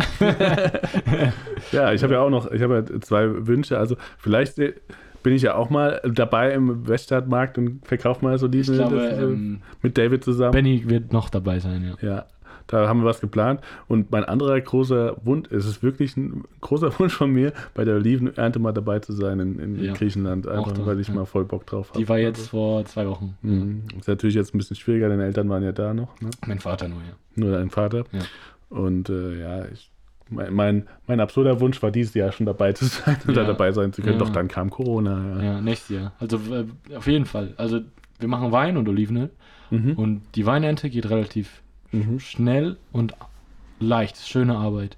Also Mhm. quasi du, du schneidest die Trauben. Okay, das ist ein guter Einstieg für mich. Ja, genau. Du schneidest die Trauben, sammelst die alle ein. Wir haben einen kleinen äh, Berg an, an Wein, also meine Eltern. Was ist das für eine Rebsorte? Oh, du das? Oh, jetzt spreche ich hier die oh unangenehmen Mann, Fragen. mein die Vater wird mich umbringen. äh, nein, Das wird dein Vater dann Ich weiß es erzählen. nicht, ich weiß nicht. Ich bin ein richtiger Nichtskönner. Mhm. Ähm, wir haben auf jeden Fall dieses Jahr Rosé und ähm, Ah, cool. Rotwein gemacht. Mhm. Ja, und dann, ich glaube, so ein, ein, dann lässt du erst, also du tust alle ähm, Trauben in einen großen Bottich, lässt die über Nacht da. Ähm, und dann hast du so ein paar Filterungsprozesse, auch Mhm. alles natürlich mit natürlichen irgendwelchen Blättern und äh, Kräutern. Und dann, ja, füllst du die quasi um und lässt die, glaube ich, einen Monat oder zwei in den Fässern. Ich hoffe, ich sage hier nichts Falsches. Und dann kannst du den Wein irgendwann trinken. Wo es beim Olivenöl ein bisschen, äh, auf jeden Fall ein anstrengender Mhm. Prozess ist. Das kann mir gut Das von den Bäumen runter zu rütteln und so Mhm. weiter. Ich, hab, ich war noch, leider noch nie dabei, Mhm. ähm, aber ich habe gehört, dass es wirklich, ja, jetzt zur Zeit hat man ja keine Fitnessstudios, aber Mhm. die, Mhm. braucht man da gar nicht mehr, genau, sozusagen haben, weil, Ja, aber ist dann wieder gut. Dann stellst du ein gutes, gesundes Produkt her, weil euer Ja. auch bewiesenermaßen Ja. sehr gesund ist, ja. Ja. Und 100% Bio-Qualität. ja. Und ähm, ich, ich sage das ja nicht zum Spaß, ja. Also ich bin jetzt kein Olivenöl-Experte, aber ich, ich fand erstmal, da könnte ich mit deinem Vater vielleicht noch ein bisschen genauer mich unterhalten. Ich fand erstmal, wie sich das Olivenöl von euch verhält, in den verschiedenen Formen, wie ich es benutze, ob zum Backen, ob zum Braten oder im Salat. Ich fand es immer, das ist irgendwie ein besonderes, dass du schon von der Struktur irgendwie sowas und das, ich weiß nicht, ob es mir ein, nee, ich bilde es mir nicht ein. Ich habe es genau beobachtet. Ich habe das, die Vergleiche vor allem im Backofen Ja. und das wird mir mein Vater bestimmt viel besser erklären können, warum das so toll sich verhält. Ja. Aber ich kann, ich schwöre auf dieses Olivenöl. Geht zum Weststadtmarkt. Ich meine, das ist hier ein Podcast für die Rhein-Neckar-Delta-Region. Ja. Deswegen könnt ihr auch dahin gehen. Safe. Ihr macht eine gute Sache. Und äh, dein Vater und deine Eltern machen einfach ein cooles Olivenöl. Ja, und ähm, ich bin halt mega Fan. das, kann ich, das kann ich auch einfach mal sagen. Ja, klar, Und ich bin so, so mega froh, wenn man, wenn man sowas überhaupt bekommt. Und dann hat man auch so ein, äh, ein bisschen Bezug dazu Ja. und kann das auch deinem, deinen Eltern zurückmelden. ja. Das dann Ja, freuen die sich ja auch darüber, Fall, dass du was Gutes Ich machst. zeige auf jeden Fall meinem Vater den Podcast. Ja. Er wird sich bei mir bedanken. Ähm, Und dann ja, gibt es auch noch eine ganz tolle, äh, ganz, ganz tolle Creme. Ja, Oh ja, ja. Die müssen wir die auch ist noch aus mal- Olivenöl und äh, Honig gemacht, ja. Für alle, ich weiß nicht, so eine, so eine Salbe. Eigentlich für Lippenbalsam, aber Genau. wir kennen sogar jemanden, der hat Fe Probleme an den Fingern, so trockene Haut. Super. Und meine Mutter hat ihm, glaube ich, wirklich so einen fetten Liter Bottich gemacht an dem Zeug. Geil. Wir verkaufen die in so Mini-Döschen, aber äh, haben sie jetzt wirklich so ein fettes Ding, weil er es einfach täglich braucht und meint, es ist das Einzige, was hilft. Hm. Obwohl es wirklich nur Da hätte ich auch noch Bedarf ja, Ja. für andere. Ja, sag mir Bescheid. Ja, aber Mhm. da wären wir wieder beim, beim Thema irgendwie, was gerade ähm, hilft, wirklich. Und ich finde irgendwie, gesund ernähren wird Mhm. nie gesagt. Es wird nie Mhm. gesagt, ernährt euch gesund. Ist es dann Geht bei euch zu? Hause? ähm, Kochen deine Eltern auch immer? Ja, meine Mutter kocht viel. Ja, Das finde ich cool. ja nee, ist voll vorhanden. Also, Das ist auch das. ist halt voll die Lebensqualität. ich habe mir letztens wieder gedacht, also wir hatten gestern, äh, ich versuche ja dann doch auch immer gute, ich war ja bei meinen Eltern am Wochenende und äh, gute vegetarische Alternativen, zumindest vegan, tue ich mir wirklich schwer. Mhm. Muss ich sagen, ich liebe Käse sehr, sehr. Ah, ich, ich könnte vegan und vegetarisch auch wirklich nicht, glaube ich, aushalten. Aber Mhm. ja, Aber schwierig. schon mal vegetarisch geht dann schon ja, mal und dann Gut, ja. haben wir eine super gute Kürbis-Lasagne gemacht, ja. Hammer. Und ähm, das macht dann auch einfach mega Spaß, Voll, das ja. selbst zu machen. Wir haben auch ein, wir haben auch ein paar, also meine Eltern tatsächlich sind sehr früh, die sind so früh bei der biologischen Bewegung dabei gewesen, dass es damals noch gar keine Bio-Supermärkte Ja. gab. Da hat man sich das zusammen, die haben sich mit mehreren Familien zusammengeschlossen und dann die guten Produkte zusammenbestellt und dann untereinander verteilt. Da gab es Mhm. nämlich noch keine Bio-Supermärkte, so, so lange ist das her. Mhm. Und äh, deswegen kenne ich diese Ernährung, aber ich muss auch ein bisschen sagen, ich weiß, es war auch schwierig für meine Eltern, uns das beizubringen, das zu essen, weil irgendwann haben wir dann doch ein bisschen gemorst, immer schon wieder diese Vollkorn-Spaghetti, haben wir keinen Bock Ja, drauf. ja, warum? gib, mir, gib, äh, gib mir aus. aber manchmal habe ich so ein Flashback Ja. und dann gab es die Vollkorn-Pizza und solche Sachen und nicht die, diese geile weiße Teig, diese Ja. normale Teig, sondern immer alles Vollkorn, Vollkorn, Vollkorn. ja. Und das, ich glaube, meine Eltern waren dann auch so genervt von uns irgendwann, dass, wir, dass sie dann halt auch ein bisschen umgestellt haben, weil wir halt auch bei den ganzen Freunden gesehen haben, dass es auch was anderes gibt, was auch Ja. ganz geil schmeckt. Also es ist nicht so, dass ich mich, als Kind ist das halt mega schwer. Also ich habe meine Lücken versucht zu suchen, damit ich mein Junkfood bekomme, Ja. auf eine andere Art und Weise, was ich daheim nicht bekommen habe. Ja. Genauso wie ich keinen Nee, Fernsehen mir bekommen habe. genauso. Also meine Eltern, mein, das ist so, mein Vater ist sehr extrem, also was heißt sehr extrem, jetzt will er mich schlagen, aber mein Vater schlägt mich nicht, kurzer Disclaimer. äh, mein Vater ist sehr gesund, extrem gesund. Allersüßeste, was er jemals isst, ist so ein Stück Bitterschokolade, Mhm. einmal im Monat oder was Mhm. weiß ich was. Meine Mutter ist eher ein bisschen entspannter oder Mhm. und dadurch habe ich immer die Süßigkeiten noch gegessen. Mhm. Ich mag immer noch Süßigkeiten, aber mittlerweile kriege ich so so. langsam den, das ganze Gefühl für die ganzen geilen Sachen. Mhm. Irgendwie finde ich sie einfach jetzt mittlerweile geil. So natürliches Essen. Ich kann es nicht beschreiben. Ich glaube, man muss auch mal irgendwie so, du musst mal mit nach Griechenland kommen. Man muss irgendwie mal so wirklich im Kontext von der Herstellung sehen und Ja, ähm, mit der ganzen Liebe, die da reingeht und so weiter, in Ja. den Wein und in ich, das ganze Essen. Irgendwie ist es nochmal ganz anders und jetzt mittlerweile esse ich viel lieber einfach unverpackte Sachen oder irgendwie sowas, Mhm. weil es einfach, ja, ich finde es einfach, macht mich glücklicher. Mhm. Ich habe mal so, da fällt mir gerade was dazu ein. Ich wollte ja auch nicht gedacht, dass wir, dachten, Ich wir reden ein bisschen, wir, wir bisschen mehr. Musik. wir reden Aber ein ich bisschen hab's mehr mir über schon ohne Witz, du darfst mir einen Schluck Bier geben. Das ist vorbei, leider. Bio-Bier. Ja. Wir, übrigens an dieser Stelle ein sehr gutes Ja. Bier. Herbsthäuser aus Herbsthausen. Äh, da Gives you kommen the auch, kick, baby. ja, Hohen, aus der Hohenlohe, aus der Nähe von Bad Mergentheim. Mm, sehr gutes Bier. Mm.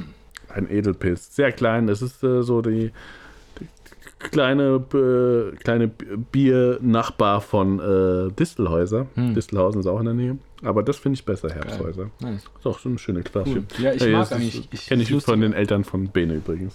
Shoutout an Bene. Ja, die auch. Ich bin eigentlich äh, kein Bierfan, was ganz komisch ist, weil die drei meist Bier trinkenden Länder auf der Welt sind Irland, Tschechien und Deutschland. Oder zumindest in Europa. Scheiße. Also pro Einwohner.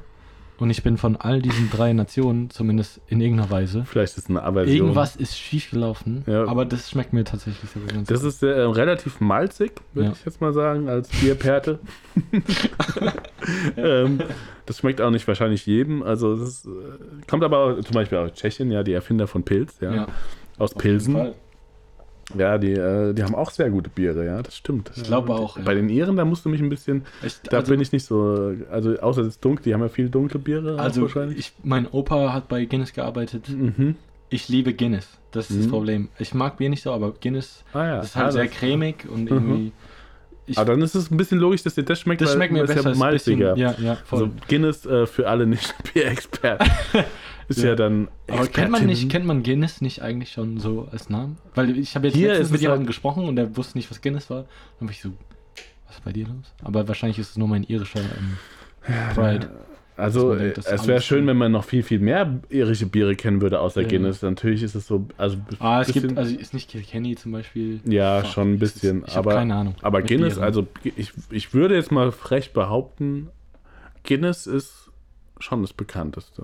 Kilkenny, Auf jeden Fall. Ja, aber das Auf jeden ist Fall. Guinness ist schon sein eigenes Standard. Mhm. Ich mag Guinness sehr. Obwohl ich jetzt ist wirklich, also ich würde dann sagen, das ist ja ein dunkles, also Mhm. dann, dann müsste man, es gibt doch viel, viel mehr. Das ist 100 immer so ein bisschen schade, Ja, ja. dass ich da nichts nicht kenne, aber das kannst Ja. du, vielleicht können wir mal mit Ja, einem ich von glaube, deinen es gibt Verwandten. irgendwie viele so interessante Biere, Mhm. wo man nicht weiß. Mhm. Aber ja, wie gesagt, ich bin irgendwie nicht so der Bierfan. Aber ich glaube allein schon so, es gibt ja auch ähm, belarussische Biere. Mhm. Klar. Aber man hört halt nie was davon. So.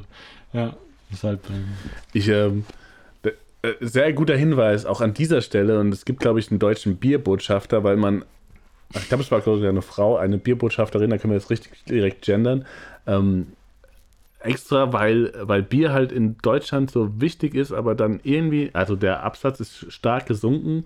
Junge Leute trinken nicht so gerne Bier, also nicht nur du, vielen geht es so. ähm, und deswegen hat man eine Bierbotschafterin an dieser Stelle, glaube ich, mal jemand eingesetzt, um den Wert und die Kultur des Bieres mal ein bisschen mehr zu pflegen, so wie beim Wein. wow. Bei Wasser gibt es ja auch Sommeliers. Aber ähm, genau, mein, äh, mein anderer, ich hatte noch einen französischen Mitbewohner, Raphael. An dieser, Grüße, an dieser Stelle Grüße. Ich weiß gar nicht, ob du noch in, in China abhängst. da ist er jemand umgezogen. Also er war also international sehr viel unterwegs. Okay. Aber ein cooler Mitbewohner. Ich habe den damals, ähm, Boris, hey Boris, Shoutout an Boris aus Frankfurt. Ich habe den damals, ich habe Raphael ein bisschen äh, Boris aus seiner WG rausgeklaut. Ich habe angerufen, gefragt, weil ich damals eine neue WG in äh, Handelsheim gegründet hatte. Ja. Und dann äh, habe ich ihn angerufen und habe ihn Raphael gefragt, ey Raphael, willst du vielleicht äh, nach, ey, weil wir hatten noch, wir hatten vier Mitbewohner und ein fünfter hat gefehlt. Mitbewohner. Und dann ähm, habe ich Raphael angerufen und gefragt, ey, willst du vielleicht nach Heidelberg ziehen? Und der Mhm. so, warte mal kurz. Und ich dachte so, er ruft mich jemand an. Nach zehn Sekunden so, okay, warum nicht?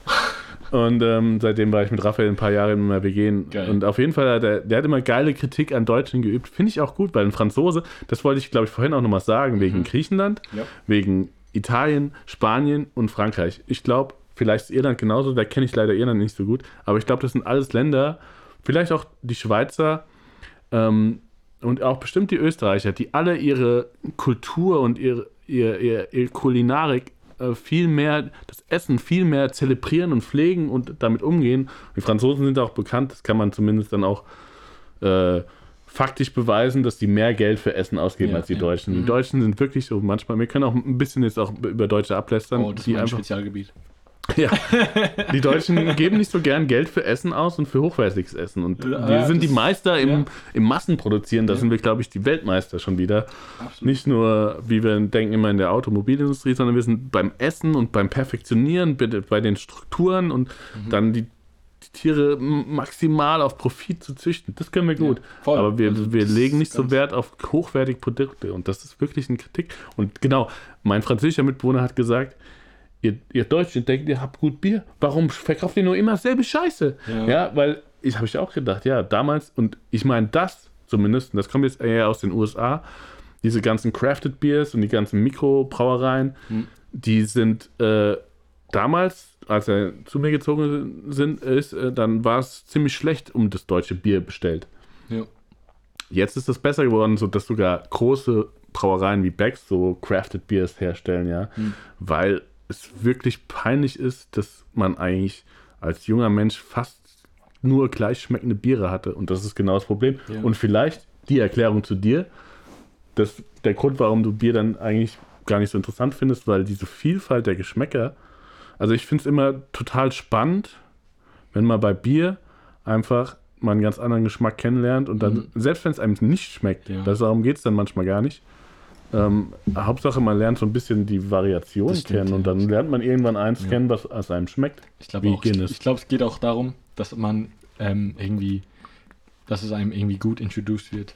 Mhm. Weil bei mir war die Introduction to Beer mhm. einfach äh, auf einem Festival, wo ich aufgelegt habe, ähm, dass ich quasi ein Bier oder was weiß ich was, ich weiß nicht mehr was es war. Entweder haben wir äh, Flunkyball gespielt oder mhm.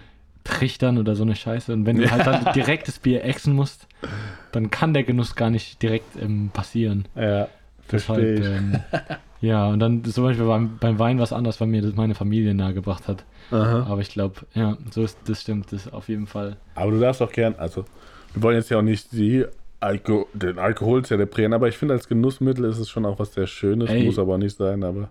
Hm, Alkohol kann, also noch eine Sache, die mir mein Vater beigebracht hat. Oh, sehr gut. Es gibt sozusagen solche, oh fuck, ich glaube, sie heißen Blue Zones oder Nein, Blue Zones, glaube ich. Ähm, die werden halt, es gibt so viele Studien über die, wo Leute sehr alt werden. Es sind einfach Zonen, wo einfach mhm. Leute immer irgendwie 90 plus oder 100 plus mhm. werden. Das, ich glaube, es waren fünf aufgelistet. Eine in Japan, eine irgendwo in äh, Südamerika, eine in äh, Italien mhm. und eine in Griechenland. Mhm. Ähm, dann war noch irgendwo eine. Aber auf jeden Fall, die vier waren auf jeden Fall dabei. Und eine Sache, die da war, war, dass ähm, alle haben regelmäßig in Maß Alkohol getrunken. Mhm. In allen. Also ne, wirklich ein, zwei Gläser Wein am Tag.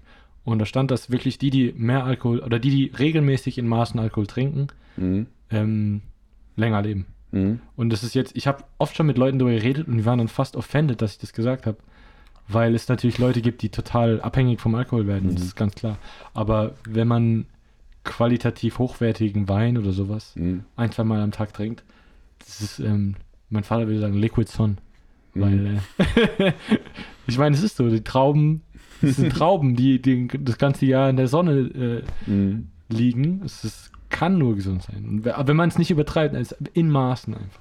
Und das war eine der Sachen, die diese Blue Zones gemacht haben. Unter anderem haben die auch äh, lange, jeden Tag, das war, glaube ich, der erste Punkt, jeden Tag lange laufen. Die haben alle keinen Extremsport gemacht, mhm. sondern von Natur aus haben die halt einen weiten Weg gehabt mhm. von zu Hause zum Supermarkt oder was weiß ich wohin. Und ähm, ja, aber auf jeden Fall Stimmt. regelmäßig in Maßen. Ist, glaube ich, ein gutes Mantra für Alkohol. Also machen wir jetzt unsere Tipps für heute gesunde Ernährung. Dying Fetus. Viel, Dying Fetus. da gibt es keinen Dying Fetus. Ähm, gesunde Ernährung, viel Bewegung und ab und zu guten Alkohol. Vielleicht auch ein bisschen Spaß.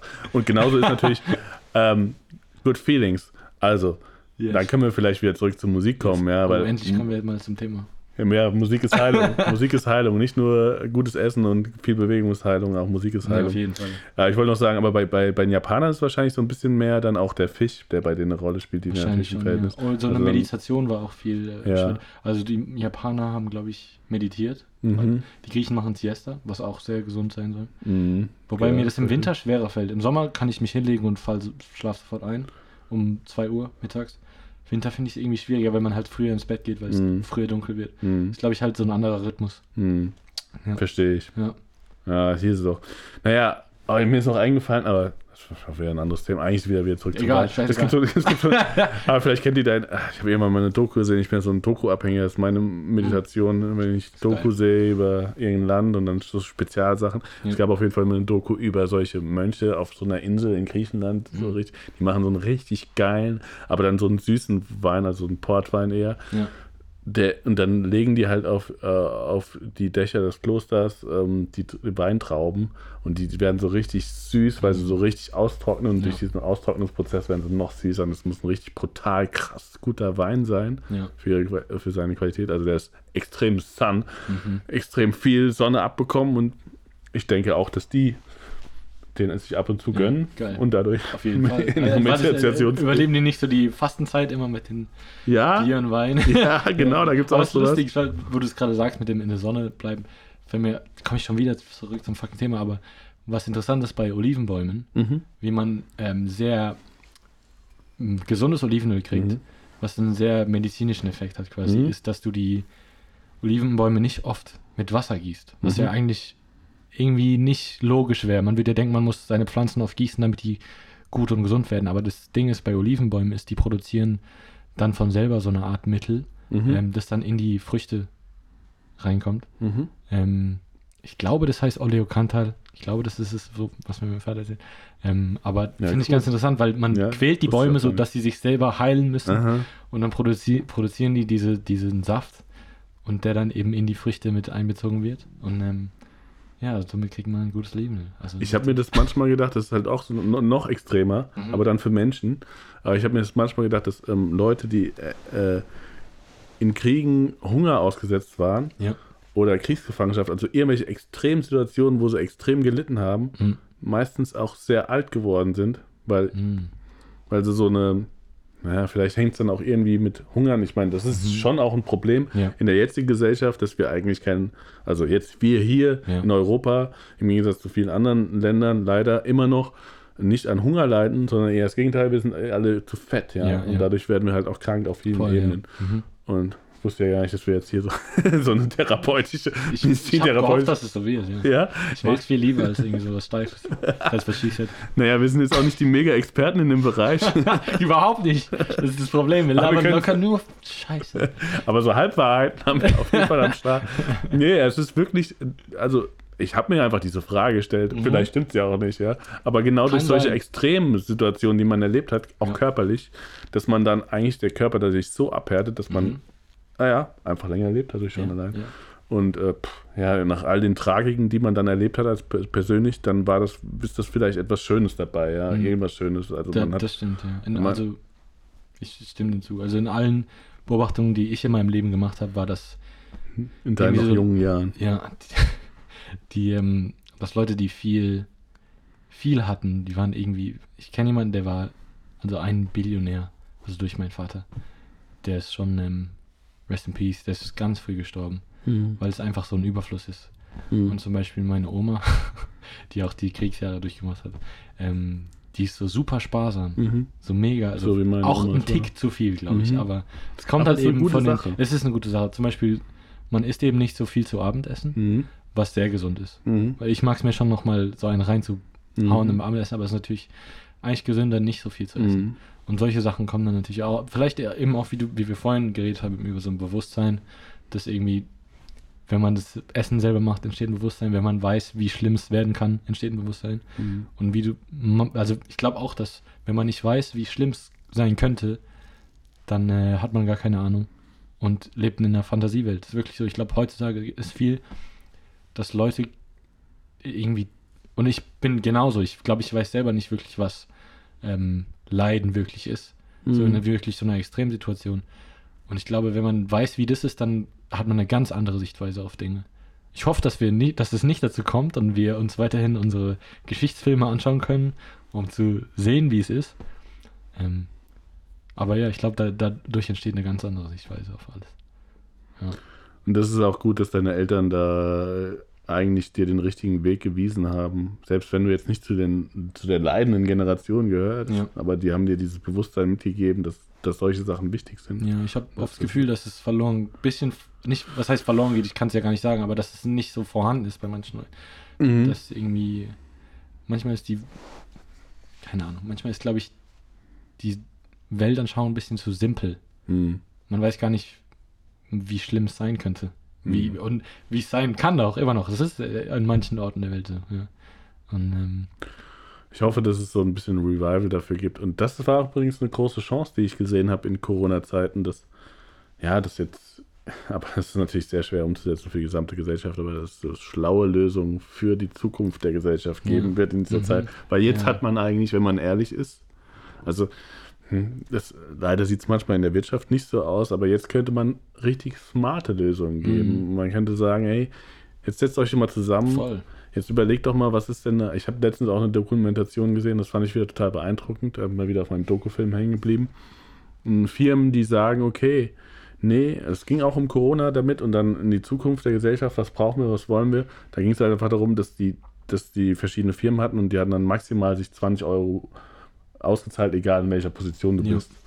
Und dann zu sagen, ja, das reicht ja zum Leben. Mhm. Und dann zu sagen, du brauchst das, was du brauchst und darüber hinaus wirst du sowieso nicht glücklich. Ja. Also mach, ist es die Philosophie von manchen und ich finde es als Utopie für die Gesellschaft immer cool zu, zu sagen, weil ja, nimm dir nur das, was du brauchst, alles andere kannst du zurückgeben, in welcher Form auch immer. Es ist halt mega schwer, das im Kapitalismus zu formulieren, ohne dass man wieder sagt, ja, das ist doch wie der Kommunismus und das ist eine scheiß Idee und so. Aber es stimmt halt, also gerade die jüngere ich finde an, der an der jüngeren Generation ja so cool, dass die jetzt sich wieder aufstehen und sagen, hey, Fridays for Future, hey, ihr älteren Generationen, jetzt Ihr habt jetzt zwar lange darüber geredet, aber tatsächlich habt ihr auch nicht so viel getan. Ihr mhm. fahrt immer noch alle fette, dicke SUVs, die man nicht braucht und wollt uns erzählen, dass, dass, dass wir sowas für die Zukunft unserer Welt halten. Mhm. Stop it. Das ist doch eine Scheißidee. Und das ist genau das Richtige. Es ist echt eine Scheißidee, die ganze Zeit nur SUVs zu bauen, die kein Mensch braucht. Mhm. Und ähm, dann denkt mal lieber an die Zukunft. Und ich mhm. finde es schön, dass die Generation wieder politischer wird und sagt, hey, so geht's nicht weiter, ja. Und viele Leute und viele junge Leute auch keinen Führerschein machen, deswegen zum Beispiel. Und finde ich super. ja, ja. Ja, ich, ich stimme dir zu. Ich finde, was ich, ähm, ich stimme dir zu auf jeden Fall. Was ich, wenn man was, oder ich wollte eigentlich dich gerade fragen, was du über äh, Universal Basic Income in dem Zusammenhang findest, aber das ist vielleicht nochmal eine ganz andere Sicht. Mhm. Aber ich finde in solchen find Sachen, ich super. ja, ich finde es auch ganz geil. Ähm, aber ich finde, in solchen Situationen brauchst du halt auch schlaue Ideen. Mhm. Ähm, ich finde, Elon Musk, kennst du Elon Musk? Mhm. Ja. Ich weiß nicht, der wird viel kritisiert auch für Sachen, aber ich finde eigentlich, weil der baut ja Tesla, diese Autos braucht halt einfach Ideen. Das mhm. ist, glaube ich, alles. Und das, ich weiß nicht, ob es fehlt, aber ich glaube, das muss mehr Wert drauf gelegt werden, auf diese Ideen, um irgendwie diese scheiß Probleme, ähm, ja.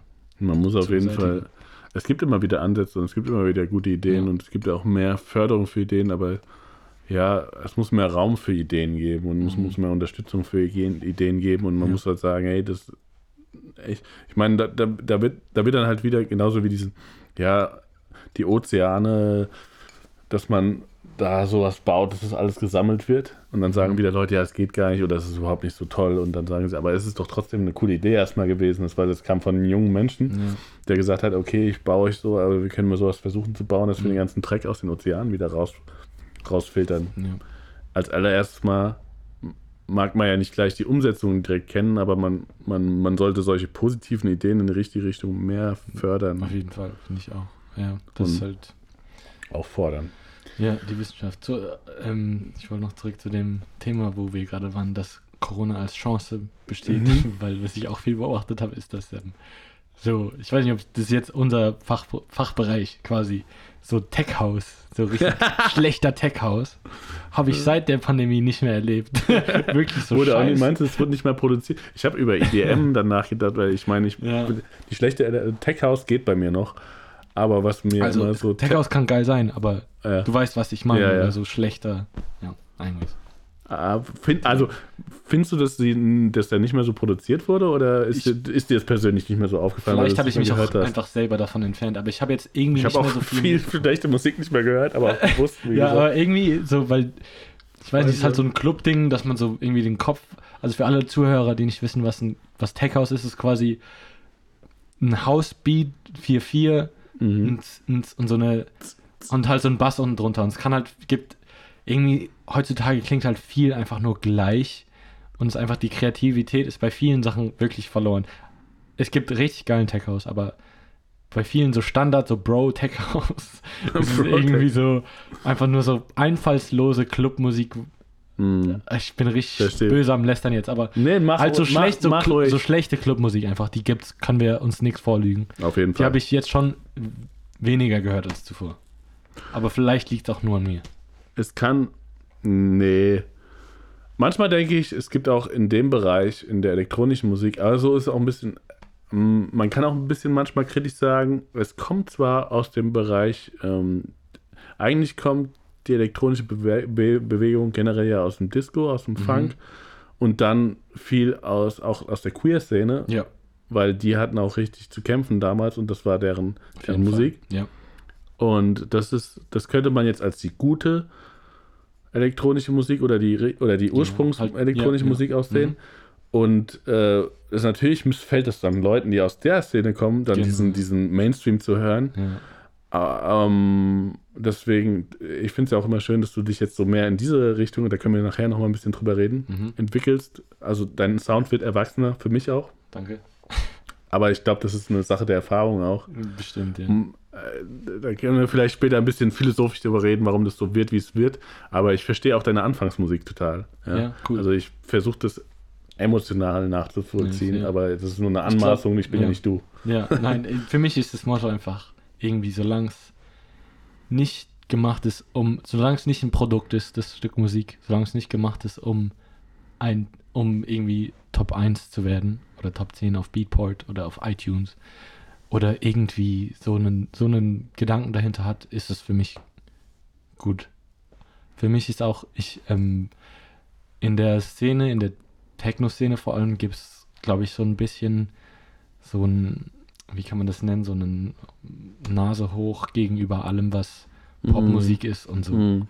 irgendwie im Radio läuft, was ich überhaupt nicht mehr der Meinung bin.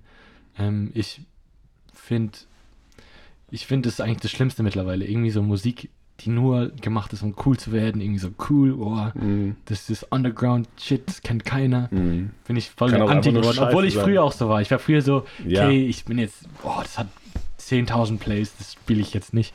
Irgendwie sowas, es kann, der Nummer 1 Check auf der Welt kann auch geil sein. So ist es einfach. Das ist übrigens etwas, was ich auch früher nicht verstanden habe, genau. aber ich glaube, das ist okay, wenn man jung ist, da muss man irgendwie auch was Kacke finden, weil wenn man es nicht Kacke findet, dann hat man auch gar nichts, worüber man sich aufregen kann. Ja. Also ich fand damals, ich war dann auch mega extrem und habe mich später musikalisch erst geöffnet und deswegen verstehe ich das aber in einer anderen Art und Weise und zwar genau, was du vorhin äh, darüber geredet hast. Ich habe früher nur Heavy Metal gehört und ich fand selbst als Crunch groß war, ja. fand ich Crunch zu kommerziell und das mag man und dann habe ich dann später gedacht, was war das für eine dumme, ja. das war so eine dumme Ansicht, mein, was war das für ein dummer Gedanke überhaupt, ja. Crunch deswegen nicht cool zu finden, weil es kommerziell war. Einfach, ich meine, Kurt Cobain nach wie vor gilt für mich heute auch rückblickend als einer der talentiertesten Musiker aus der Generation. Und eigentlich muss man heute sagen, heute ist das eigentlich noch schlimmer geworden, weil Crunch und Alter Alternative, später dann Hip-Hop viel und so Crossover auch viel, äh, was auch alles äh, mega kommerziell war, zumindest vom Erfolg her. Aber das, sowas würde ich mir heute wieder mehr wünschen, nämlich diese, diese verschiedene Musik. Das gibt es halt leider nicht mehr. Und dann gleichzeitig parallel, obwohl ich dann Metal immer noch gehört habe, kam halt die ganze elektronische Musik wurde in Deutschland mit der Love Parade und sowas ja. ähm, berühmt. Das habe ich aber so, äh, zu der Zeit habe ich es immer so ein bisschen abgewertet. So. Mhm. Das ist ja gar keine, das ist ja. zu simpel. Ich habe mhm. immer gesagt, das war bei Metal halt auch so. Also Crunch und Punk, was ich später dann eigentlich auch mehr gehört habe, Punk war mir halt immer zu viel Geschrammel und zu simpel, weil das ist ja auch äh, der Anspruch dahinter, hinter Punk ursprünglich ist ja kein Anspruch zu haben ja. und dass jeder die Musik machen kann. Ja. Aber deswegen heißt ja nicht, dass jeder gute Musik macht. Ja. Und Punk an sich, also die großen Punk-Bands, auch die kommerziell erfolgreich wurden, sind ja auch sehr poppig aber es sind halt gut poppig. Ja. Und da können wir jetzt mega drüber philosophieren, über richtige und falsche Musik. Da wird natürlich keiner letztendlich recht behalten darüber, aber ich verstehe sofort, was du meinst mit ja. guter und schlechter Popmusik zum Beispiel. Also Jeder denkt dann aber auch erstmal den Geschmack zu haben, was gute Popmusik und was schlechter ausmacht. Aber wenn etwas als Produkt konzipiert wurde und nur genau, um zu verkaufen. Ja. Mhm. Und man hört es auch oft. Ja, man hört es. Ja. Und gerade bei, und ich sage das dann halt bei EDM oder was ich ja. mega schlimm fand bei elektronischer Musik, wo dann auf einmal alles Deep House hieß und wo oh, du weißt, und das können wir jetzt, weil Move D ist auch hier, schönen Gruß raus an David an der Stelle auf und sein Sohn Dan ist auch hier in dem Studio, deswegen können wir, Move D ist halt jemand, der Deep House äh, gelebt und geatmet hat, Total, ja. Wenn der äh, hörte, was auf Beatport bei Deep House dann Geld, also es war irgendwie dieses Future House Zeug und so. Ja. Und, äh, irgendwie, es ist auch nicht ja, alles totaler Müll, ja. aber es ist halt sehr kommerziell. Viel ist wirklich totaler Müll. Man wo bist, wo bist Nein, du gerade eigentlich bei Beatport gelistet und welchen was kommst du? warst manchmal bei New Disco so ein bisschen. New Disco, drin? Indie Dance. Mhm, aber so dann auch wieder zum Trance oder was weiß ich. Was ich gucke gar nicht mehr auf Beatport irgendwie. Ja, aber, man, aber es ist, ist natürlich. Es ist, was? Ja, für DJs ist es natürlich schon ein Ding. Ja, ich Bandcamp. Ja, Ja, Bandcamp, Bandcamp, ist das können wir mal an dieser Stelle auch mal empfehlen. sagen. Bandcamp ist eine super Seite. Genau. Das äh, werden wir nachher noch äh, deine neue EP da Oh ja, empfehlen. geil. Die können wir nämlich auf Bandcamp kaufen, ja.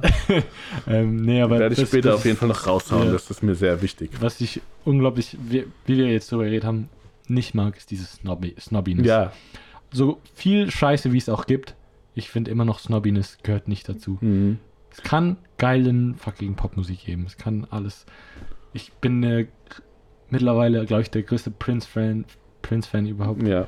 Ähm, haben wir mal einfach, oh, Hammer. Prince ist halt auch kein, der ist halt, ja, der ist halt Also, Musiker. Halt, Ich weiß nicht, ob was das ist. Pop. Pop ist schon Pop. Es ist auch schon, ja, natürlich hat er auch seine sch schmalzigen Balladen und die natürlich, ich meine, vielleicht wirst du später auch mal in diese Situation kommen, da wird dir jemand sagen von außen, ey, du musst diesen Track da drauf machen, weil das ist besser für deine Karriere und bla bla. Mhm. Das Gute ist, es ist heute übrigens nicht mehr so schlimm wie damals, aber in den 80ern zum Beispiel hat man ziemlich viel Geld rausgeblasen für Musikproduktion und da war halt die Single halt schon, schon viel, viel wichtiger, die zu pushen und dann kamen halt von außen viel mehr Leute auf dich zu und haben gesagt, ey, du musst das so und so machen und dann Ja, ja.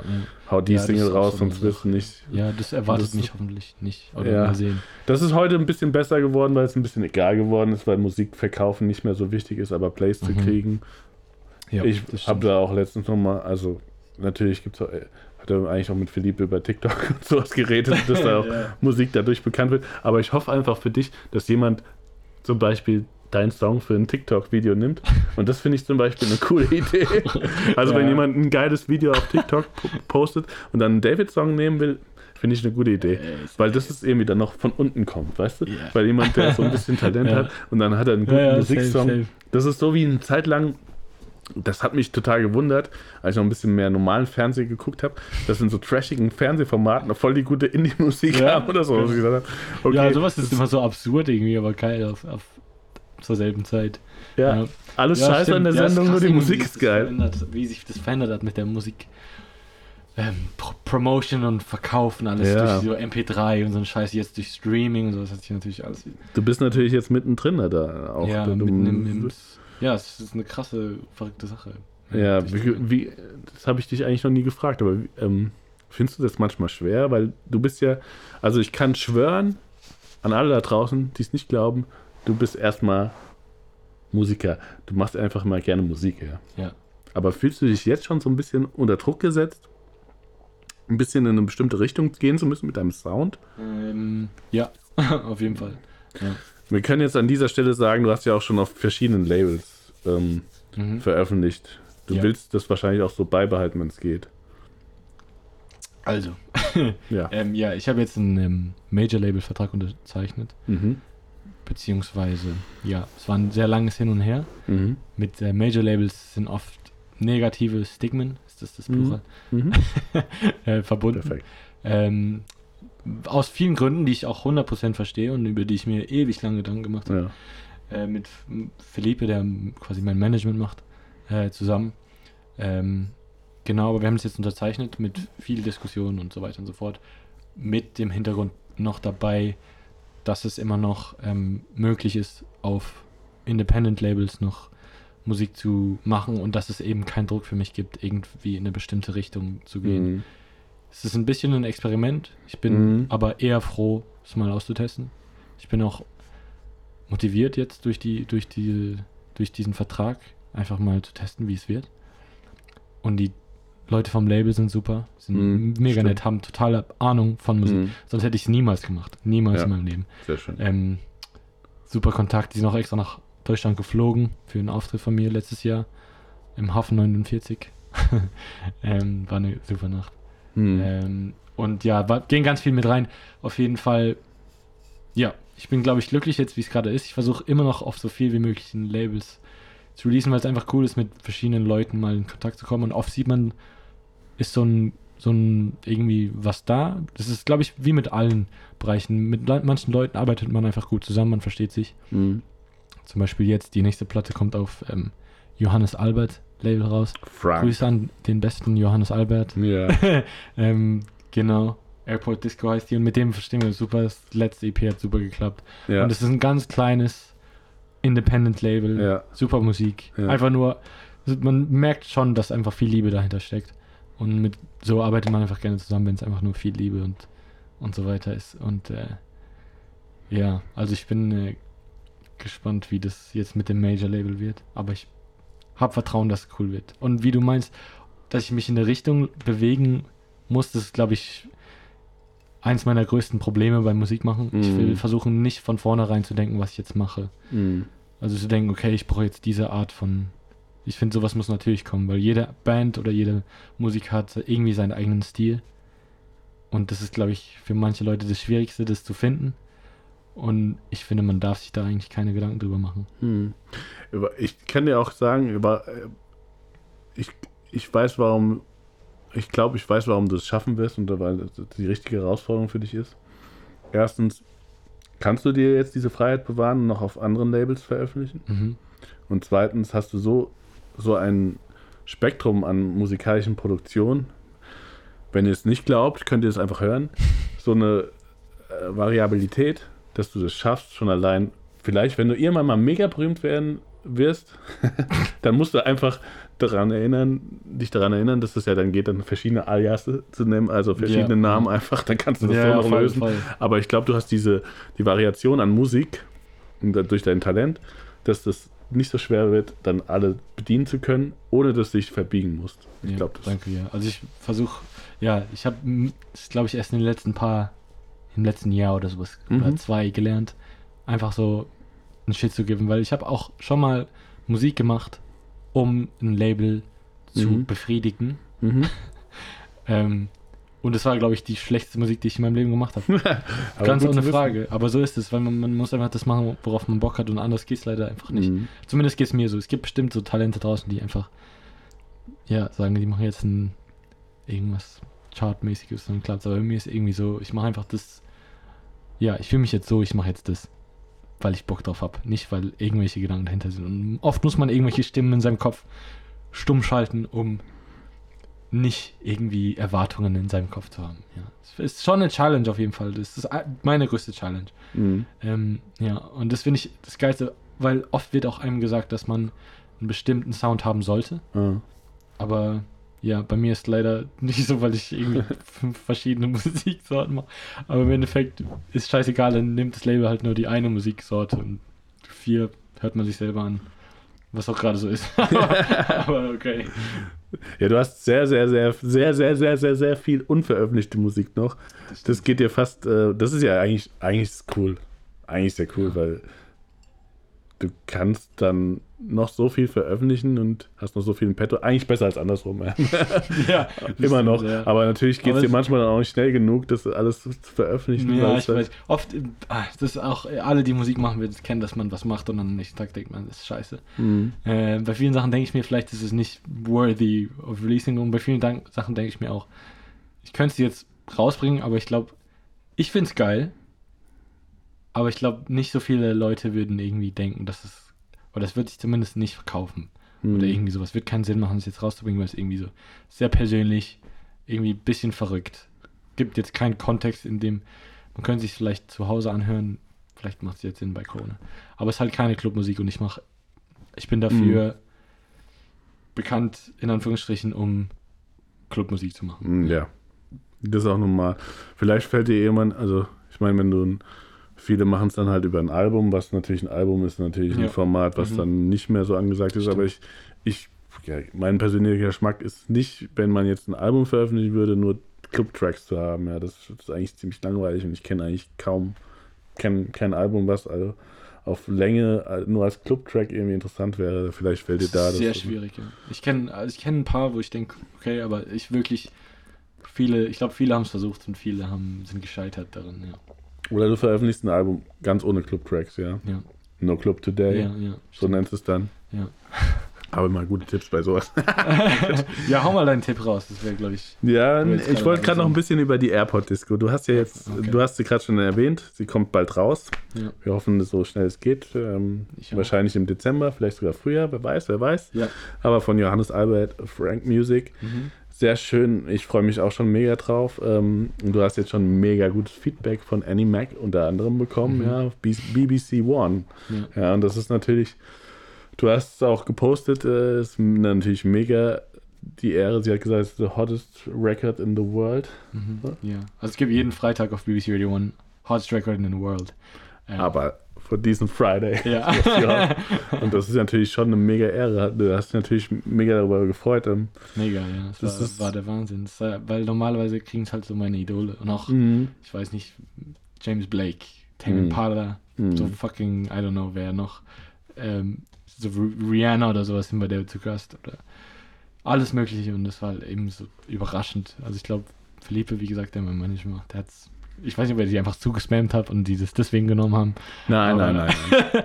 nee, aber ich glaub, also, ich, wir, haben ja, wir haben ja schon über Qualität im englischen Radio. Wenn irgendjemand in dieser Welt Talent hat, gute Musik zu entdecken, dann ist es englische Radio. Ja, ja. ich denke auch, die haben die es auf jeden Fall richtig drauf. Die wissen auf jeden Fall, was abgeht im, im englischen Radio. Und da gibt es auch so viel, so eine Vielfalt.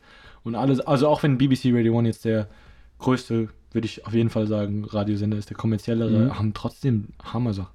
Die laden mhm. wirklich die besten Underground-DJs auf der Welt ein. Mhm. Und auch tagsüber haben sie natürlich ihre Chart-Playlists. Mhm. Muss natürlich auch sein, soll ja auch die, die große Menge an Leuten pleasen, aber immer noch haben sie so, so einen wirklich so einen qualitativ hochwertigen. Und dann gibt es, ich weiß nicht, äh, NTS Radio, Rinse FM, alles genau. Die kommen ja dann eher aus dem Pirate Radio genau. Bereich und das ja. ist auch eine interessante Sache in ja. England. Kennst du, kennst du noch die alten Pirate Radios? Ja, ja, das gab es hier so gar nicht. Oder? Ja, das gibt es hier gar nicht. Ja. Willst du kurz erklären, was das ist? Einfach irgendwelche Leute, die jetzt ohne irgendwie so, so eine Förderung oder was auf irgendwelchen Wellenlängen halt irgendwas, wie man heutzutage sagen würde, streamen, mhm. gestreamt haben und da halt eben ihr Radio der, der Masse ähm, ja, gegeben aber haben. Es ging sogar noch ein bisschen weiter. Ja. Ähm, ich glaube, es gibt auch einen guten Film, aber ich habe den jetzt, ich habe vergessen, wie er hieß darüber. Den kannst du dir eigentlich mal geben. Mich, Bitte, ich kenne ja, mich da auch nicht so gut. Radio Rock Revolution. Ja? Ja. Warte mal, gibt es da nicht auch diesen Film mit diesem Pirate Boat?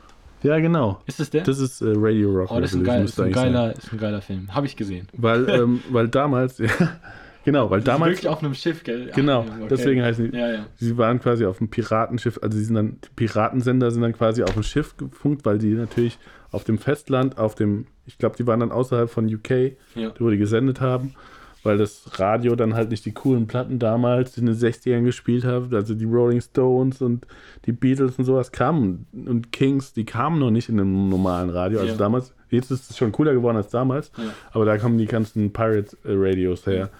Äh, die sind dann auf dem Schiff, haben von da gesendet und haben halt die geilen Platten da gespielt, ja. Das muss, glaube ich, so der geilste Beruf sein, alle.